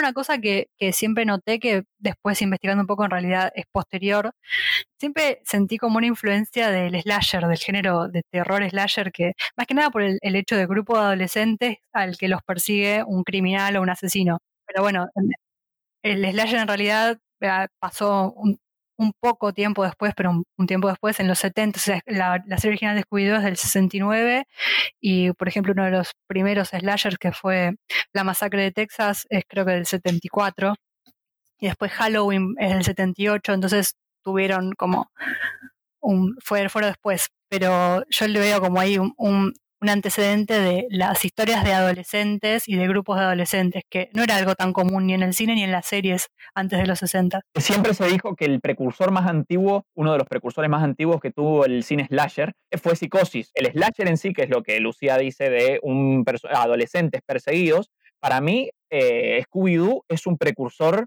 televisivo, digamos, un precursor nato, porque es cierto lo que dice Lucía, eh, el slasher es algo más que se fundamentó en los 80 y que arrancó en los 70. Y Scooby-Doo es previo a todo eso. Hay películas, es cierto que después de Psicosis hubieron películas en el medio que fueron como fundamentales para arrancar el cine slasher, pero yo creo que si hay una, si vos decís, si vos pensás en adolescentes perseguidos por monstruos o por villanos o por asesinos, lo primero que se te viene a la mente es Scooby-Doo. Así que para mí Scooby-Doo es un ancestro, como si el slasher fuera la respuesta a decir qué hubiese pasado si los asesinos los alcanzaban. Sí, de todas maneras a mí me parece que mm, me parece que no hay una relación directa y eh, yo no sé si podría hablar de Scooby-Doo como un predecesor del slasher por más de que bueno, si lo analizamos, o sea, como que si analizamos la idea tiene sentido, pero a mí me parece que en realidad viene más de una idea abstracta en el inconsciente colectivo, de una idea, hay que tener en cuenta también que la, el concepto adolescente es bastante nuevo, creo que es siglo XX, si no me equivoco, el- la idea del adolescente. Como recién en los 50 empieza a aparecer como un destinatario de consumo. Me parece que en realidad, si bien se puede llegar a considerar un antecedente, porque creo que todo aporta a este inconsciente colectivo y a la, y a la circulación de ciertas ideas y ciertos tópicos, me parece que viene más con la idea de que hay una relación inconsciente entre el adolescente y el misterio, y quizás tenga que ver con que es la época en la que el ser humano se suele vincular más con eso o sea, desde el punto de vista que en el momento en el que uno se interesa más por eso, le llama más la atención, le da más miedo, lo busca más y también es una época, yo creo que es un punto intermedio entre la libertad del adulto y la indefensión del niño, porque desde el punto de vista de la creación de las historias del adolescente no es alguien que se ha hecho ya con el mundo, ah, con el mundo sensible, o sea, no es alguien que ya domine la vida, sino es alguien que está camino a dominarla. Entonces me parece que en realidad la relación entre adolescentes y monstruos va más por este tipo de cosas que por una idea de, bueno, exprimamos este concepto que ya vimos, por ejemplo, en Scooby-Doo. No, por supuesto. Es más, Marian, no, si vos buscas en los libros de historias del, del cine, vas a ver que el slasher nunca pone como precursor a Scooby-Doo. Pero sí me parece bastante, me parece indicado lo que hizo Lucía de la comparación, porque la verdad que sí, está bastante bien la, idea. Porque es cierto, es lo más cercano a un slasher que podés encontrar en la televisión normal. Me parece que sí está bien pensar en que Scooby-Doo es un antecedente desde el punto de vista de que de, de un concepto, de una visión de intertextualidad más extensa, que es donde los textos, y estoy hablando de textos por hablar de producciones en realidad, se influencian mutuamente sin la necesidad de que conscientemente un texto esté basado en uno anterior. Así que me parece que sí tiene sentido de todas maneras pensar en Scooby-Doo como un antecedente. Pero lo que quería decir sobre las relaciones entre Scooby-Doo y el slasher es que una de las pelis también más conocidas de slasher es Sé lo que hicieron el verano pasado, que está protagonizada por Sarah Michelle Gellar y Freddie Prince Jr., o sea, Daphne y Fred. ¿Casualidad? No lo creo. ¡Oh, no! Mal. Che, yo quería aprovechar para mencionar que hay antecedentes de Scooby-Doo, no en, no en lo que es el eh, audiovisual, pero sí en literatura. Parece que están basados en una autora británica que se llamaba Enid Whiton. Ella eh, eran como historias así eh, de, de, de misterio, donde eh, estaban como orientadas a un público más bien adolescente y, parece que un poco de ahí viene y también había un radioteatro que era muy famoso en la época que eh, también tenía esa fórmula. en, en lo, en lo literario hay como cierto precursor, igual no del slasher, sino de esa idea de eh, adolescentes que resuelven misterios. O en un momento se empieza como a hacer, sobre todo con los pulps en la década del 30, empiezan a hacer como novelas de misterio y enfocarlas al público que las iba a leer. Entonces ponían personajes adolescentes para lectores adolescentes. Y es lo que pasa un poco, por ejemplo, ahora que va a salir la, la película de la, de la sobrina de Sherlock Holmes, tiene un poco de eso, de esa idea, y, y- y de, de- de esas novelas de esta señora em- aparecen esos grupos adolescentes que resuelven misterio y un poco eso termina apareciendo en la tele. Una teoría que leí por ahí que me pareció muy interesante eh, compara a las distintas reencarnaciones de, de Scooby-Doo con la definición de Todorov del género fantástico, eh, que dividía en tres básicamente eh, las historias fantásticas, diciendo que estaba por un lado lo maravilloso, lo extraño y lo fantástico.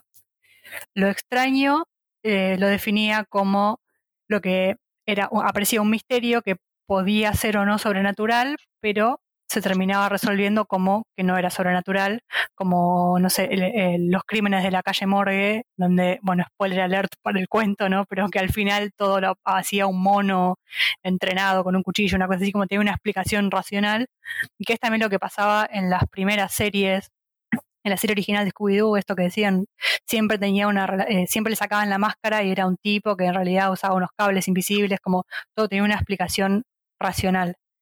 Eh, y después por el otro lado estaba lo maravilloso, que lo que el misterio que podía ser o no sobrenatural resultaba siendo resultaba sobrenatural, resultaba, no sé, un hechizo, alguna maldición, que también en otras series o películas de Scooby-Doo eh, terminaba siendo eso, ¿no? Como una explicación sobrenatural y alienígena o, no sé, de magia.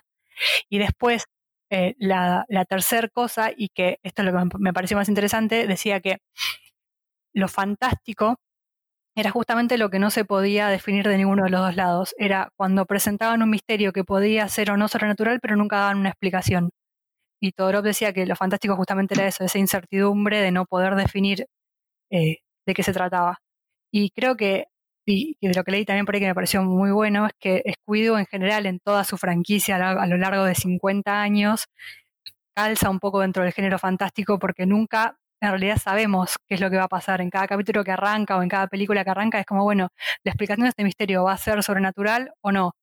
Y siempre se resuelve al final, pero se puede pensar como toda la historia de Scooby-Doo eh, en eso, como que calza en lo fantástico. Y además, una cosa que me gustó también es que definían a los personajes mismos, a los personajes de la pandilla de Scooby-Doo, como que calzaban dentro de, una de las definiciones cada uno. Por ejemplo, estaban en una punta Scooby y Shaggy, que eran como de- dentro de lo maravilloso, porque siempre tenían miedo, siempre creían que el monstruo era real, que el fantasma era real, o que, que, que era algo sobrenatural la explicación, y siempre eran los que salían corriendo asustados porque tenían miedo. Y desde la otra punta estaba Vilma, que era la que siempre tenía la explicación racional, era como la que encontraba la pista y desenmascaraba al monstruo y la que calzaba más dentro de lo extraño. Y en el medio estaban Fred y Daphne, ¿no? que siempre estaban como dudando, que sí, que no, cada capítulo elegían como para qué lado se movían más, pero daban más espacio a esa duda, a, de- a descubrir como qué pasaba ahí. Fantástico sería que no se define por ninguna de las dos. Era un tópico que se usaba, es raro encontrar fantástico en, los medios audiovisuales, porque el fantástico no te da una respuesta. El fantástico te deja eh, la interpretación a vos como espectador o como lector.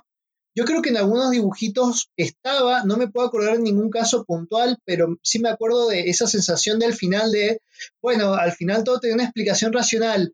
Sí, pero ¿quién sacó la foto? No me acuerdo de qué dibujito era, pero me acuerdo que al final era ese, que se resolvía todo y decían, bueno, pero ¿quién sacó la foto? Y ahí terminaba con la explicación, la no explicación los capítulos de terror de Oye eran totalmente así, siempre como, ah, al final era tal cosa, pero ¿quién hizo eso? Y quedaba.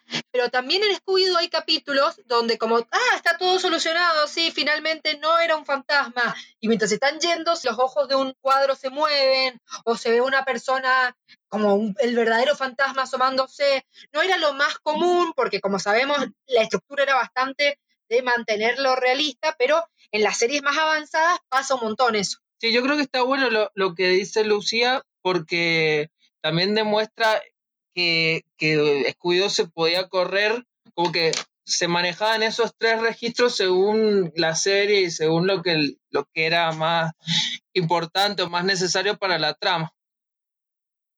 Bueno, hablando más por el lado, digamos, más eh, filmográfico de, eh, de lo que refiere a la filmografía de Scooby-Doo, eh, bueno, ya estuvimos hablando durante el programa de los live actions y todo eso, pero también están, obviamente, las películas que se hicieron animadas para televisión y los especiales que se hicieron específicamente eh, de la serie que se transmitieron también por televisión. Em, acá ocurre algo curioso, que es que la primera vez que, digamos, que Scooby-Doo se presentó en un formato que no era el, el- el principal, digamos, que no era en el formato televisivo que conocíamos todos, fue en el 79, recién, o sea, justamente em, 10 años más tarde de- del nacimiento de la serie, pero me sorprende esto y que le- me gustaría eh, preguntarles a ustedes qué opinan, porque me parece muy extraña la decisión. Por ejemplo, Lucía, te, te- Yo te convoco, mirá, por ejemplo, si vos tenés había 10 visto en años de hacer una serie, esta específicamente, Scooby-Doo, y te tenés que hacer una película, ¿de qué la harías? Probablemente una película sea como un monstruo más grande o algo más eh, difícil, más largo de resolver que media hora. O sea, sería como, vos lo que propones es un episodio más extendido y quizás más complejo. Es lo lógico, ¿no? Yo- ¿Los demás están de acuerdo? Una historia de origen. Un origen, ponele. La primera película de Scooby-Doo se llama Scooby-Doo Actor en Hollywood y lo que mostraba era Scooby-Doo detrás de cámaras, o sea, por detrás del programa, mostrándolo como una estrella de televisión y bueno, y cómo Shaggy junto con Shaggy tenían que ir avanzando dentro de la industria para que Scooby-Doo obtuviera el protagónico entero. La película aprovechaba para hacer parodias de programas que estaban en esa época de moda como Días Felices, como Superman, como Los Ángeles de Charlie, Es increíble, increíble. la decisión más extraña de la Tierra, me parece a mí. ¿Cómo, cómo festejamos los 10 años de programa? Y hagamos que Scooby-Doo demuestre que es todo mentira y que cómo avanza dentro de la industria y nos pone a nosotros como, como unos productores de porros que no lo quieren, no le quieren pagar. Me parece muy avanzado para la época. Como en el 79 estábamos medio acostumbrados a ver, eh, no sé si se acuerdan en Cartoon Network que pasaban como un detrás de escenas o un detrás de detrás del dibujito, no sé cómo se llamaba, que, que hacían como unas entrevistas, El detrás del telón del año 98, detrás de cámaras con Scooby-Doo. pero eran del 98 justamente, eso fue como un montón de tiempo antes que, eh, no sé, aunque tal vez también fue la época de, de las películas del estilo eh, Spaceballs y, no sé, La pistola desnuda, donde había mucha parodia y mucho autorreferencia, no sé. Por ejemplo, también me hace pensar en el fantasma del espacio de costa a costa, que tenía como una Oh. especie de talk show. ¿Cómo amo ese programa? Lo amaba, lo amaba. Y eso, eso era bastante particular, digamos, porque un personaje que había sido creado como un personaje de, de acción, ahora era de repente una especie de Oprah, pero es bastante posterior.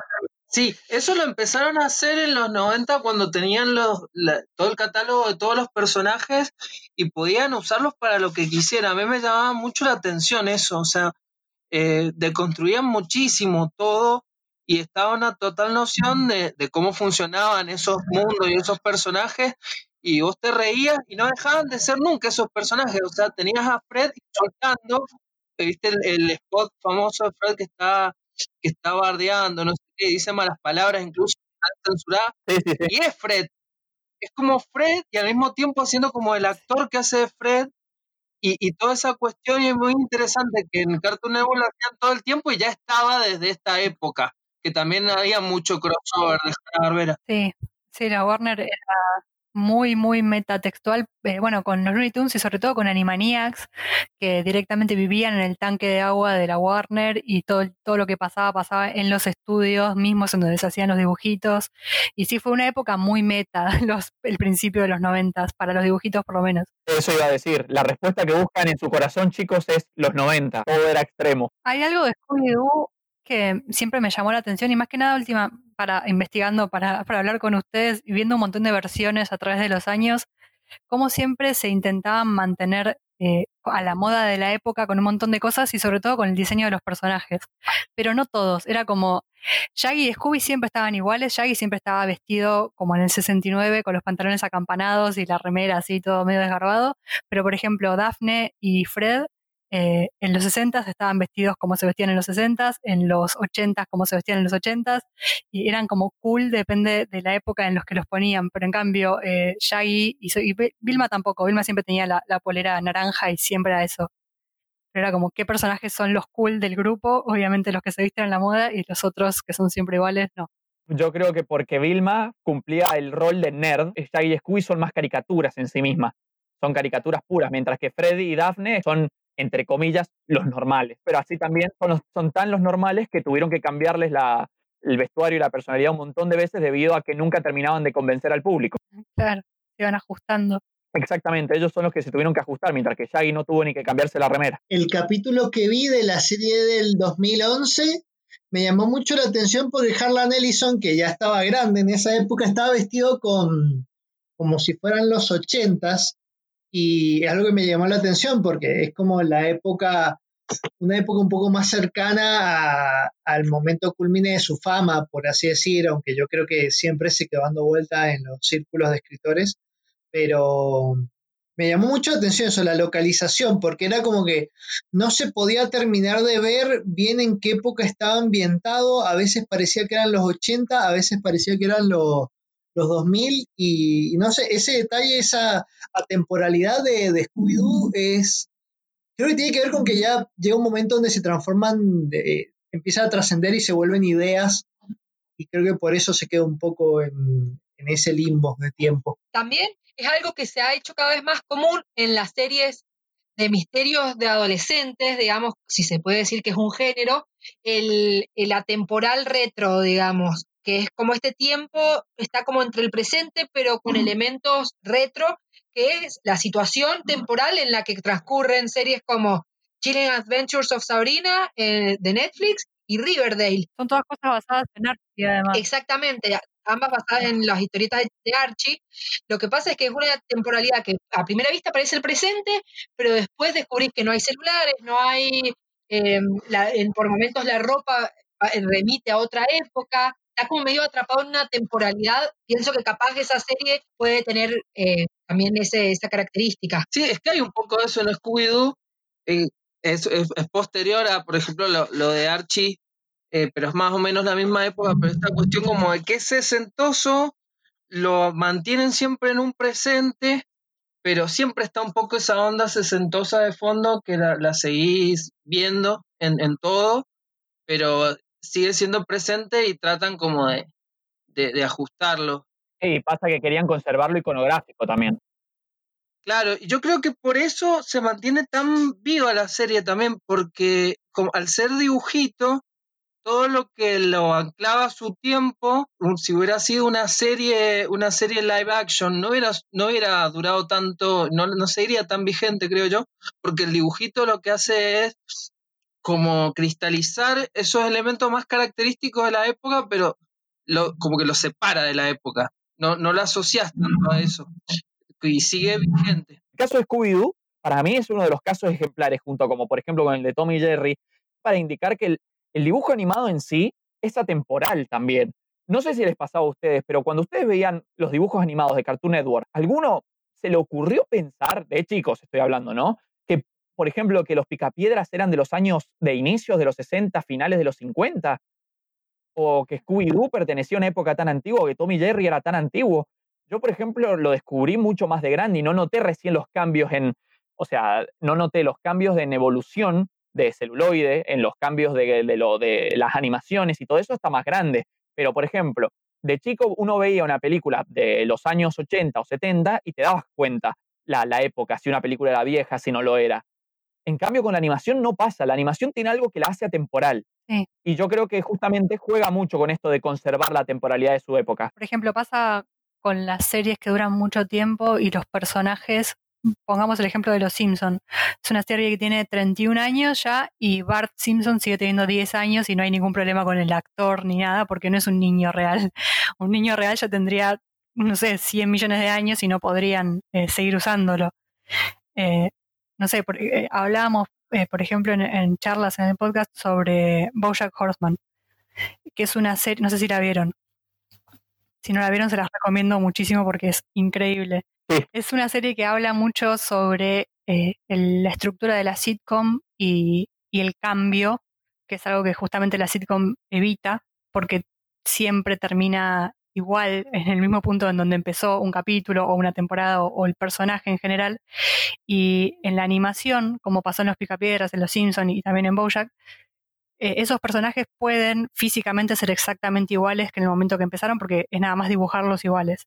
En cambio, cuando aparece un cambio en el personaje, cuando el personaje de repente se cambia el pelo o eh, cambia, no sé, de ropa incluso, porque tampoco es casualidad que todos los, siempre los dibujitos tienen la misma ropa todo el tiempo, que además de ser una cuestión de producción para que sea más fácil para todos de dibujar, eh, es una cuestión de, que evita el cambio. Cuando un personaje cambia efectivamente, se nota mucho más, porque no estamos acostumbrados a que un dibujito cambie.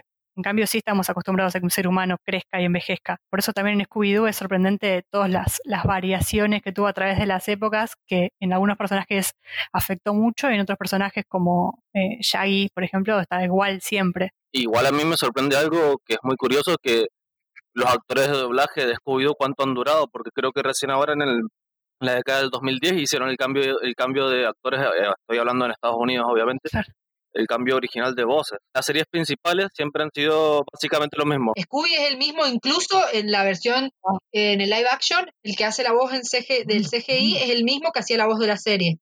Estaba pensando cómo también incluso esa, esa reticencia, o no sé si reticencia, pero esa inmutabilidad que tienen los dibujitos en las series animadas hace que muchas veces cuando se propone algo que los cambia, eh, no, no funciona. Pensaba, no sé, los Rugrats crecidos. Sí. Como que, que a nadie le interesa eso, digamos, es como que lo interesante era lo otro. Incluso se espera que no cambie. Hace un par de semanas grabamos un programa sobre Spider-Man y yo estuve hablando mucho sobre la gran discusión que había habido en la revista Amazing Spider-Man entre los las cartas que mandaban los lectores y los, los dibujantes, escritores, sobre si Spider-Man debía o no debía crecer. Había, eh, digamos, debates encarnizados sobre si Peter Parker debía o no envejecer con su, con su audiencia, y finalmente se decidió que envejeciera, pero en un nivel mucho más, más lento, digamos, o sea, Obviamente no es que cada año que pasara, porque si no ahora tendríamos un eh, Peter Parker de 90, sino que, digamos, sí, iba a ir a la secundaria por, no sé, 10 años, pero eventualmente iba a terminar, la, iba a terminar la secundaria y iba a pasar a la universidad. Creo que es, ese debate eh, existe, ha existido anteriormente. Claro. Yo creo que es un tema súper interesante. Además, eh, me gustaría también saber qué opinan ustedes, porque, por ejemplo, estaba pensando que un ejemplo más claro que se me viene en cuanto a Scooby-Doo es el que hablamos recién de la isla de los zombies, que yo por lejos, le- para mí es mi peli alta favorita de, de Scooby-Doo. Me encantó. En Scooby-Doo, por ejemplo, en Scooby-Doo y la isla de los zombies, estamos hablando de una película, de una película que se hizo eh, específicamente cuando en los años 90 empezaron a hacer esto de hacer largometrajes específicos para televisión que pudieran, eh, eh, que estuvieran hechos por la misma Warner Brothers.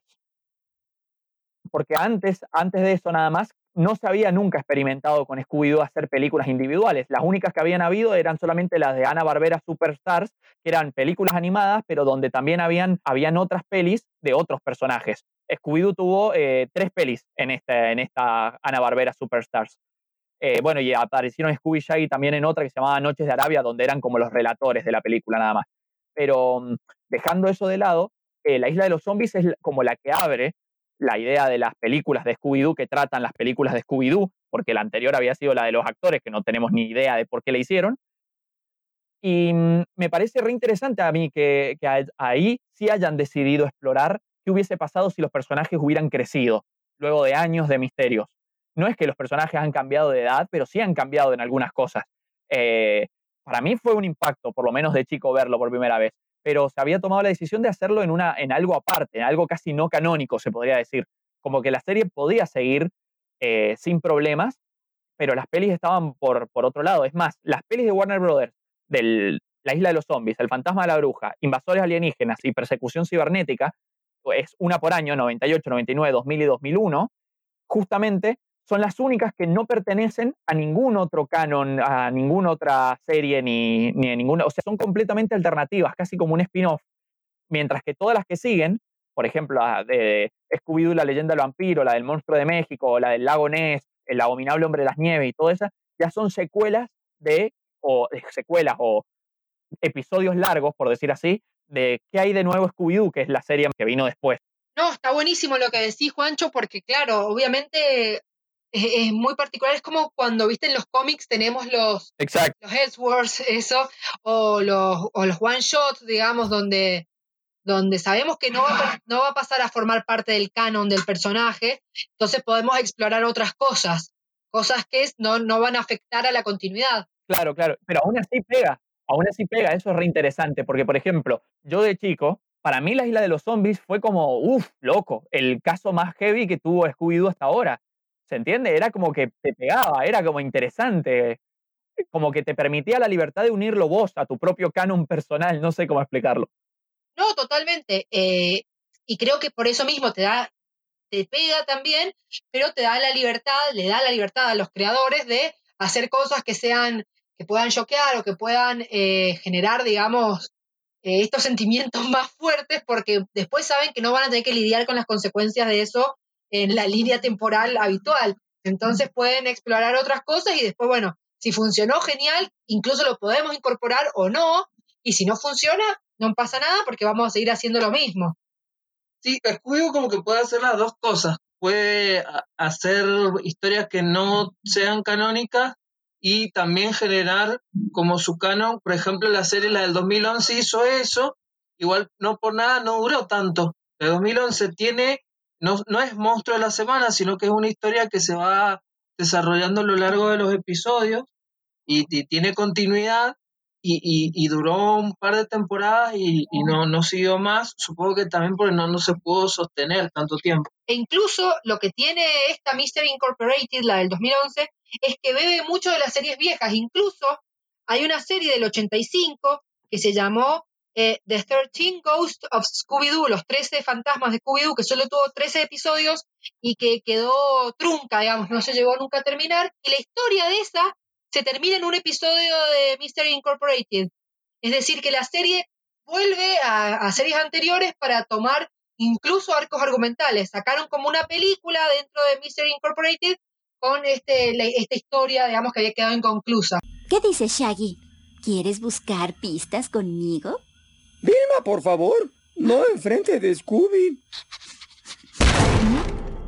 Yo no hice nada. ¿Qué te parece si vamos a hamburguesas, cocodrilo? Sí, suena delicioso.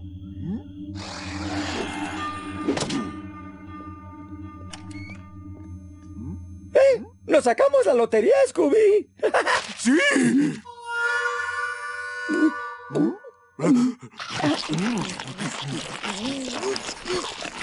Necesitamos hablar. Vilma, me encantaría, pero no puedo escuchar nada que no sea el sonido de mi estómago. Creo que quiere una triple con queso y chiles con pepino. ¿Sabes qué? Olvídalo. Vilma, espérame. ¿Qué fue lo que hice? Nada. No hiciste nada. ¿Acaso el que yo no haga nada es lo que hace que te enojes, Vilma? No entiendo. ¿Por qué las chicas tienen que ser tan confusas? Lucía, vos que por ejemplo has estado con los chicos de charlas animadas, ya has estado hablando varias veces de este tema. ¿Qué pensás vos de los límites en cuanto a crecimiento de los personajes? Está buenísima la pregunta y eh, también es muy complicada y muy subjetiva, viendo más que nada ejemplos como el de Los Simpsons y ejemplos como BoJack Horseman o, o no sé, otras series como Hora de Aventura o etcétera, más actuales, me, me tiro más a la respuesta de que creo que el, eh, hoy en día, en esta época en la que vivimos, los personajes crecen y está bien que lo hagan, porque, pero creo que, la respuesta va no tanto por la animación en general, sino por porque nos acostumbramos a una narrativa de series, de, de lo seriado, que cambió muchísimo a través de los años y que hoy en día eh, se basa mucho en el crecimiento lento y en contar de a poco y a través de las temporadas una historia que, que antes no, que antes era la sitcom, era volver a cero en cada capítulo y que todo se quedara ahí, era como un capítulo, eh,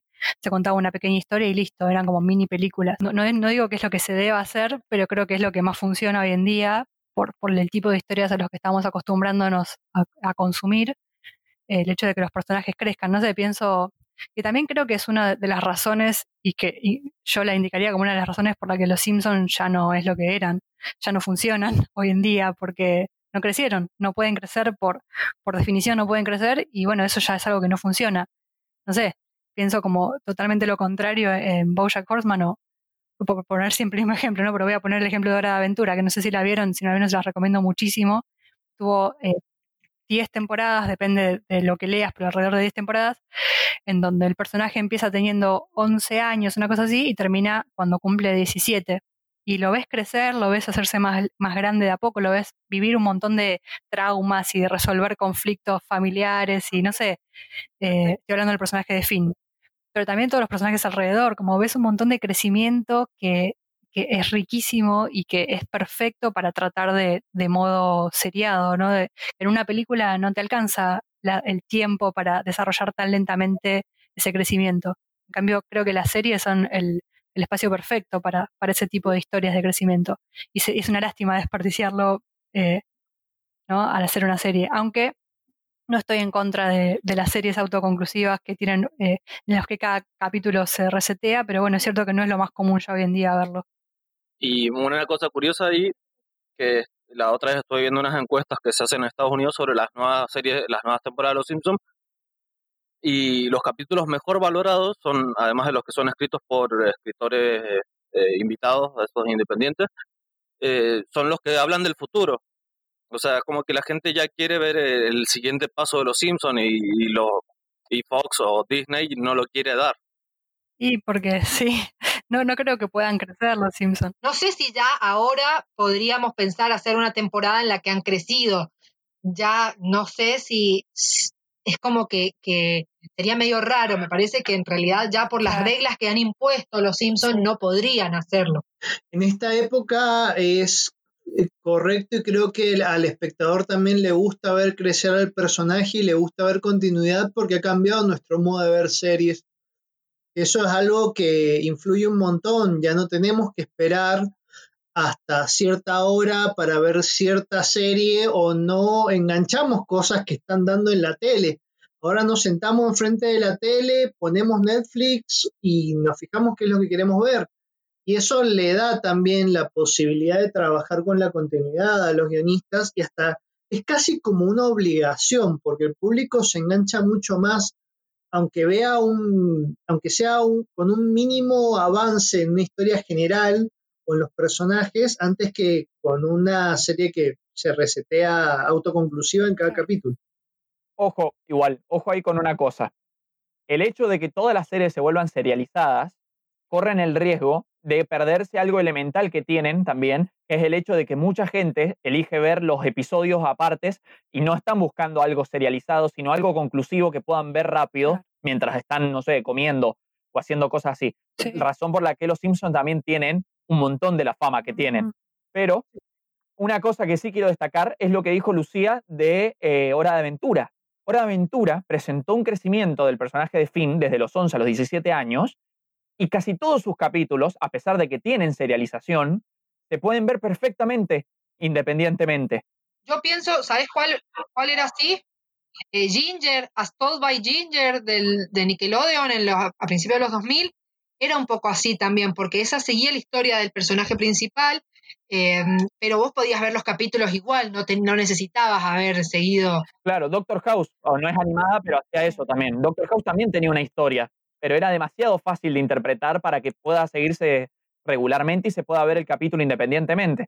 Jugaba con esto como la ley y el orden, jugaba un poco lo de la historia autoconclusiva y al mismo tiempo tenía una serialización muy sencilla de, explicar.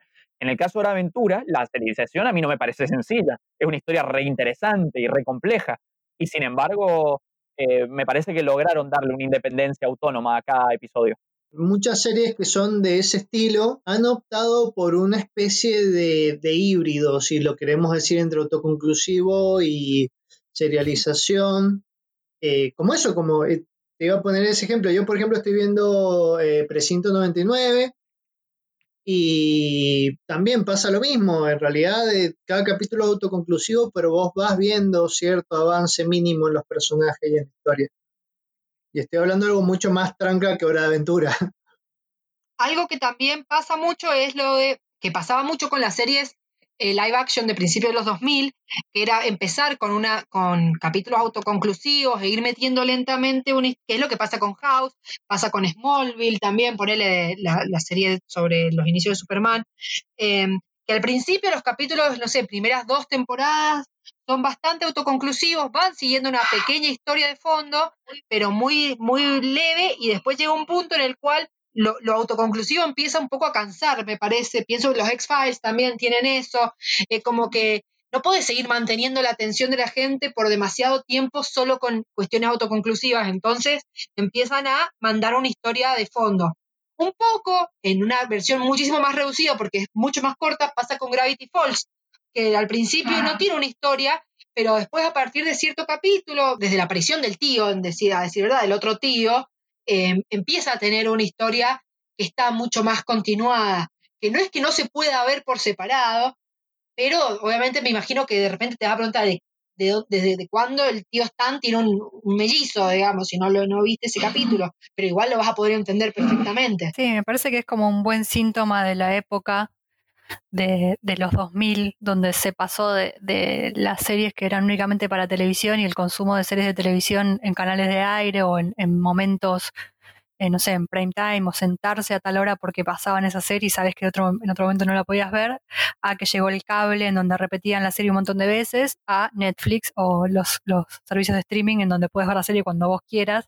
Y bueno, se nota un poco que pasó desde de cosas autoconclusivas que la agarrabas cuando podías a cosas como, no sé, hoy en día las series que tenés que sí o sí ver todos los capítulos porque no entendés nada, sino Así que bueno, yo creo que ya deberíamos pasar a videojuegos. No, no voy a comenzar con videojuegos, voy a empezar con unos, muchos datos curiosos. No sé si fue el año pasado o el anteaño pasado donde por casi todo internet se apareció este Shaggy todopoderoso que casi se incluye en Mortal Kombat. O sea, se hizo una petición y ya como los derechos de Mortal Kombat y de Scooby-Doo son de Warner, dijeron, bueno, podemos hacerlo. Ed Boon dijo, lo haría, pero la orden tiene que venir de arriba. Bueno, ¿de dónde nace este meme? No sé si recuerdan la, la película de la leyenda del fantasmasaurio, una película para televisión. Bueno, esta película incluye una escena donde Shaggy pelea contra toda una pandilla de motoqueros sin ayuda de nadie, con una música de fondo bastante épica. La primera aparición del meme fue después de la salida de esta película, pero con la música del, del Ultra Instinto de Dragon Ball Super. Ahí fue cuando nació este meme, a partir de esa película. El otro día vi la, la ficha de Calabozos y Dragones de, de Ultra Instinto. De Scooby-Doo y videojuegos tengo demasiado para hablar. Que el primer videojuego fue uno para arcade en 1983. Así que obviamente voy a hablar de los juegos que he jugado, de los que les recomiendo y de los que no les recomiendo. Como de costumbre voy a arrancar hablando de un buen videojuego que les recomiendo. Todo lo que salió después de la Mega Drive no sería recomendable, pero este no es el caso, porque el primer juego que les traigo es de Nintendo, Nintendo 64 y es una aventura gráfica que se llama Scooby-Doo Classic Crypt Capers. Es una aventura gráfica donde de conseguir bueno, los objetos para ir avanzando en la historia, con una particularidad.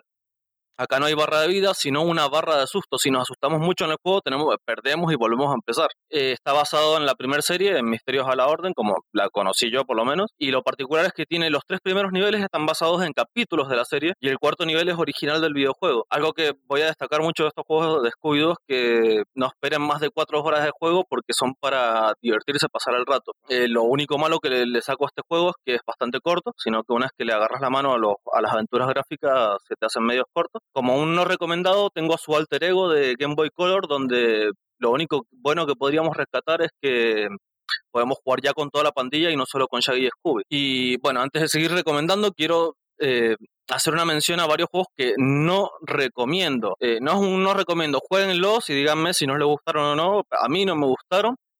Como es el caso de Scooby-Doo y la persecución cibernética, es un juego bastante corto, un poco sin sentido, o sea, recreando parte de la trama de la película esta de la persecución cibernética, donde disparamos mocos de colores para paralizar a los enemigos, donde la única razón por la cual selecciono este juego, que es malo, además de que es corto, es que, ojo, spoiler, cuando el juego termina, no tenemos una escena donde desenmascaramos al villano, directamente nos sale una, una pantalla que dice felicidades, pasaste el juego y después un texto, un texto donde dice, mientras estaba estado el villano nos dice de, no ser por estos chicos entrometidos y su perro, nos los ponen como un texto, ¿eh? solo por eso no lo recomiendo, igual es un juego bastante corto. Antes de seguir con los juegos que no los recomiendo, son varios de la Game Boy Color y, y la Game Boy Advance que mm, son como recolores de los juegos ya mencionados. O sea, cambian el escenario y todo, pero las mecánicas de la jugabilidad siguen siendo la misma. Como un juego recomendado, pero que no he jugado, que me han recomendado mucho y no he podido jugar, es el, como estaba mencionando, de la Mega Drive y la Genesis. Eh, se llama Scooby-Doo Mystery. No tiene gran nombre. Es una aventura gráfica pura y dura, al más estilo de Monkey Island. Por lo poco que he, he podido ver. Así que se los recomiendo. Si lo han jugado, si lo pueden jugar. Ahora sí vamos con, podría decirse un top 5 que armé, Uh, los 5 únicos juegos que han salido excluidos para PlayStation 2. Varios salieron también para Wii, GameCube y Xbox, y los 5 se los recomiendo. Bueno, voy a arrancar con el primero que salió, justamente el primero que salió para PlayStation 2, es Scooby-Doo y la noche de los 100 sustos. Es un juego que tiene a Adam West como la voz del villano, y con eso lo digo todo. es un plataformas de acción con puzzles en 3D, un juego donde nos trae un recuerdo a la jugabilidad y la mecánica de los juegos de Lego, ¿viste? donde cada personaje tenía su acción particular. Después tenemos a Scooby-Doo, un Masked o desenmascarado, que salió después del juego que voy a poner en primer lugar. Y no lo pongo a este como primer lugar porque al ser una continuación, además de que pule las mecánicas, lo mejora y todo, a nivel jugable, es más corto. Entonces eso le afecta un poco. Y los siguientes dos, yo no sabía esto, hasta ahora que me enteré por Juancho, que mm, Scooby-Doo, Bienvenido al Misterio y El Pantano Tenebroso eh, son como las adaptaciones de los live action estos que sacaron. En acá usan una temática más de chibi, personajes, viste, con cel shading y todo eso, y no me hacían, no me hacían comparación alguna con alguna serie. Dos juegos donde protagonizamos con Shaggy y Scooby y fueron, son particulares porque estos salieron después del lanzamiento de PlayStation 3 y aún se lanzaron para PlayStation 2 debido a la popularidad que tenía. Voy a pasar al Pantano Tenebroso porque ambos comparten la mecánica de la jugabilidad, nada más que la continuación lo, lo pule al anterior. Eh, Son plataformeros 3D con elementos de acción. Es un juego donde podemos controlar a Shaggy o a Scooby con visitas por ahí del resto de la pandilla, donde lo único malo que le, le encuentro al juego es que son bastante cortos. Los dos constan con tres ubicaciones, pero se los recomiendo para pasar un buen rato porque acá se deja un poco de lado esto de los puzzles y todo eso y es más eh, aventura. Es ir eh, pasando plataformas, un poco elementos de acción, unas carreritas por ahí. Pero el mejor juego de todos estos que salió para PlayStation 2 se llama Scooby-Doo Mr. Mayhem, que es la precuela de un Masked. Y no sé cómo describírselo porque es una mezcla de cosas, es un popurrí de, de géneros. Hay algunos que no están tan bien pulidos como otros, solo manejamos a Shaggy y Scooby, pero los manejamos al mismo tiempo o separados. Entonces podemos, hay puzzles que nos piden manejar, poner a Scooby en cierto lado, a Shaggy en otro, haciendo ciertas acciones diferentes, que es un juego eh, de aventuras, plataformas, con puzzles, con aventuras gráficas, con, con carreras. Es un popurrí de géneros. Eh, lo curioso es que este y casi todos los otros, casi todos los anteriores, excepto los de, que están basados en el live action, tienen el doblaje original de las voces. Son juegos totalmente en, en 3D. Y lo único malo que le rescato a este juego, además de la durabilidad, por así decirlo, a pesar de que sea más largo que los otros, es que tanto popurrí de estilos nos deja confundidos un poco, no adaptándonos, como decía anteriormente, a los otros juegos de Scooby-Doo, con un rato que estemos, ya le vamos a ir agarrando la mano. En cambio, este se nos puede complicar un poco más al ir eh, variando de estilo en estilo. Pero sin duda este es el,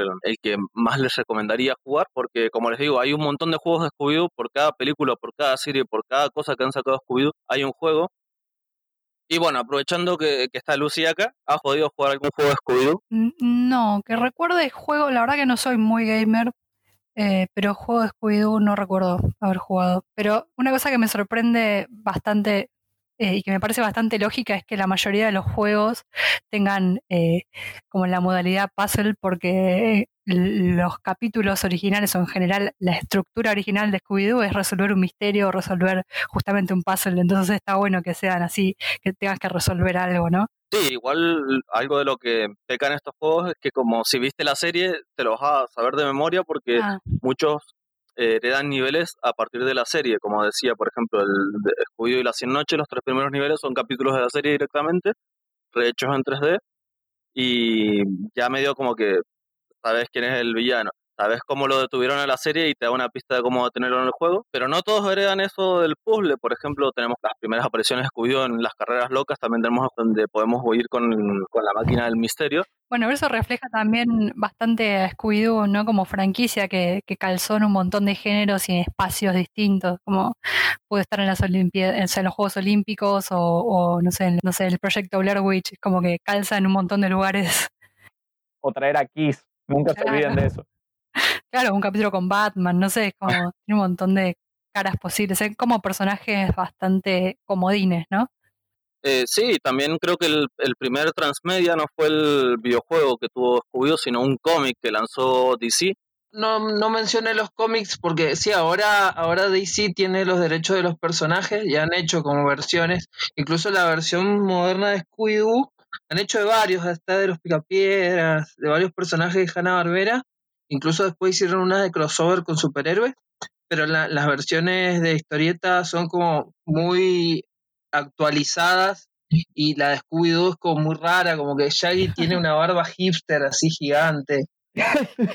¿Por qué? ¿Por qué hay gente que consume eso? Capaz que está buena, no sé. sí, qué sé yo, pues. Eh, para ir cerrando ya de por sí, quiero- eh, les voy a recordar una vez más, mi, re- mi juego recomendado es Mystery Mayhem para PlayStation 2 y para Wii. Eh, yo fui, soy y seré Manuel Pupi Catania y mi recomendación es algo bastante imparticular porque siempre que lo veo, eh, a pesar de que no sea una serie muy apta para todos, la mejor adaptación de Scooby-Doo que he visto ha sido El misterio de los fantasmas piratas de Korn. Es la aparición de la banda de Korn en South Park haciendo parodia a Scooby-Doo. Yo fui Minero Macanchi, mi recomendación va a ser la peli del 2020, Scoob. Es una peli animada que comienza con todos ellos niños conociéndose por primera vez y narra un poco la historia de ese primer encuentro y después un momento en el que la empresa, digamos, Misterio de la Orden, se encuentra un poco frenada y preguntándose cuál es el rol que tiene la amistad dentro de un, de un negocio, digamos. Tiene momentos súper lindos y emotivos, particularmente para mí que tengo una relación muy, muy especial con mi perro.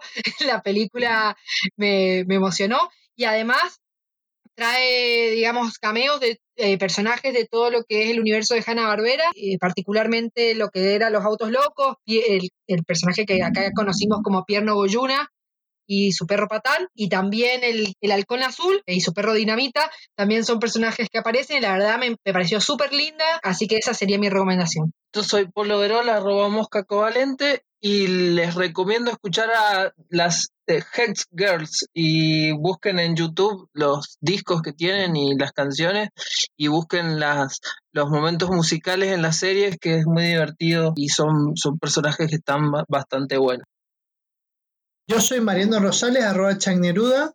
Voy a recomendar la película live action, la primera, porque bueno, guardo muy buenos recuerdos de esa película y me parece que era... Me, gustaba mucho el final, la verdad. Ah, Y además a los fanáticos de la ciencia ficción les voy a recomendar que busquen, está bastante difícil de encontrar el, el episodio en el que aparece Lovecraft de, de Scooby-Doo del 2010, porque la verdad es que es muy disfrutable el, toda la referencia a los escritores que hay y, bueno, eso sería mi recomendación. Yo fui Juan Lorca, arroba Juana del Hate, y mi recomendación ya deben saber cuál es, porque la dije como 20 veces durante el programa, y es eh, Scooby-Doo en la isla de los zombies, el primer film animado hecho de, por la Warner Brothers para Scooby-Doo.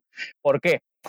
Porque cuando yo era chiquitito, yo era ultra mega, hiper mega fan de Resident Evil, eh, muy fanático del género de zombies, y nunca había visto una peli, por lo menos yo no conocía, sé que ya para entonces habían muchas, pero nunca me había puesto a ver una peli que me hubiera gustado en cómo tocaba el tema de los zombies y cómo lo tocaba realmente.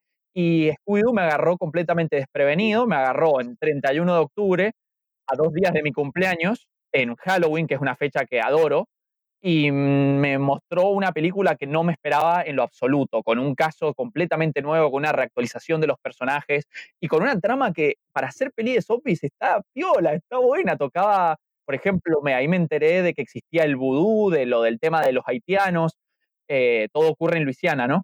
Y mm, la verdad que me pareció súper interesante, me pareció súper interesante e incluso tenía momentos que eran realmente de miedo en la película, por lo menos de cua- para cuando uno es chico. Y me pareció increíble. Tengo en mi mente la escena de la aparición del primer muerto vivo, que la tengo aferrada en la cabeza, que es donde Shaggy y Scooby han caído en una trampa para animales y se encuentran un zombie adentro. Este, y nada, nada, me pareció realmente muy buena peli, así que me quedo con esa. Yo fui Lucía de Estefano, enviada de charlas animadas de ayer y hoy, lo que voy a recomendar no es algo que haya visto, pero es una recomendación para mí misma, para la Lucía del futuro, porque desde que me enteré hace un rato, hablándolo con ustedes, de que existe una película de Kiss con Scooby-Doo, que se llama Scooby-Doo y Kiss, el misterio del rock and roll, me atrapó el corazón completamente, quiero ver esa película ya mismo, no me imagino nada mejor en este mundo que Kiss y Scooby-Doo resolviendo misterios juntos, así que eso es lo que quiero recomendarme a mí misma para ver. Muchísimas gracias por invitarme, por el capítulo crossover. eh, la pasé re bien. La verdad que nunca hubiera pensado que había tantas cosas para hablar sobre Scooby-Doo. Y sí, la pasé re bien, aprendí un montón. Y ahora re quiero ver esa película de Kiss y Scooby-Doo, me muero. Muchísimas gracias, Lucía, por, por haber participado. Estuvo buenísimo el programa. Estamos muy, muy contentos con, con esto. Y recuerden, el programa pudo haber salido mejor de no ser por esos chicos entrometidos y su Zoom. Porque los nerds heredarán la tierra.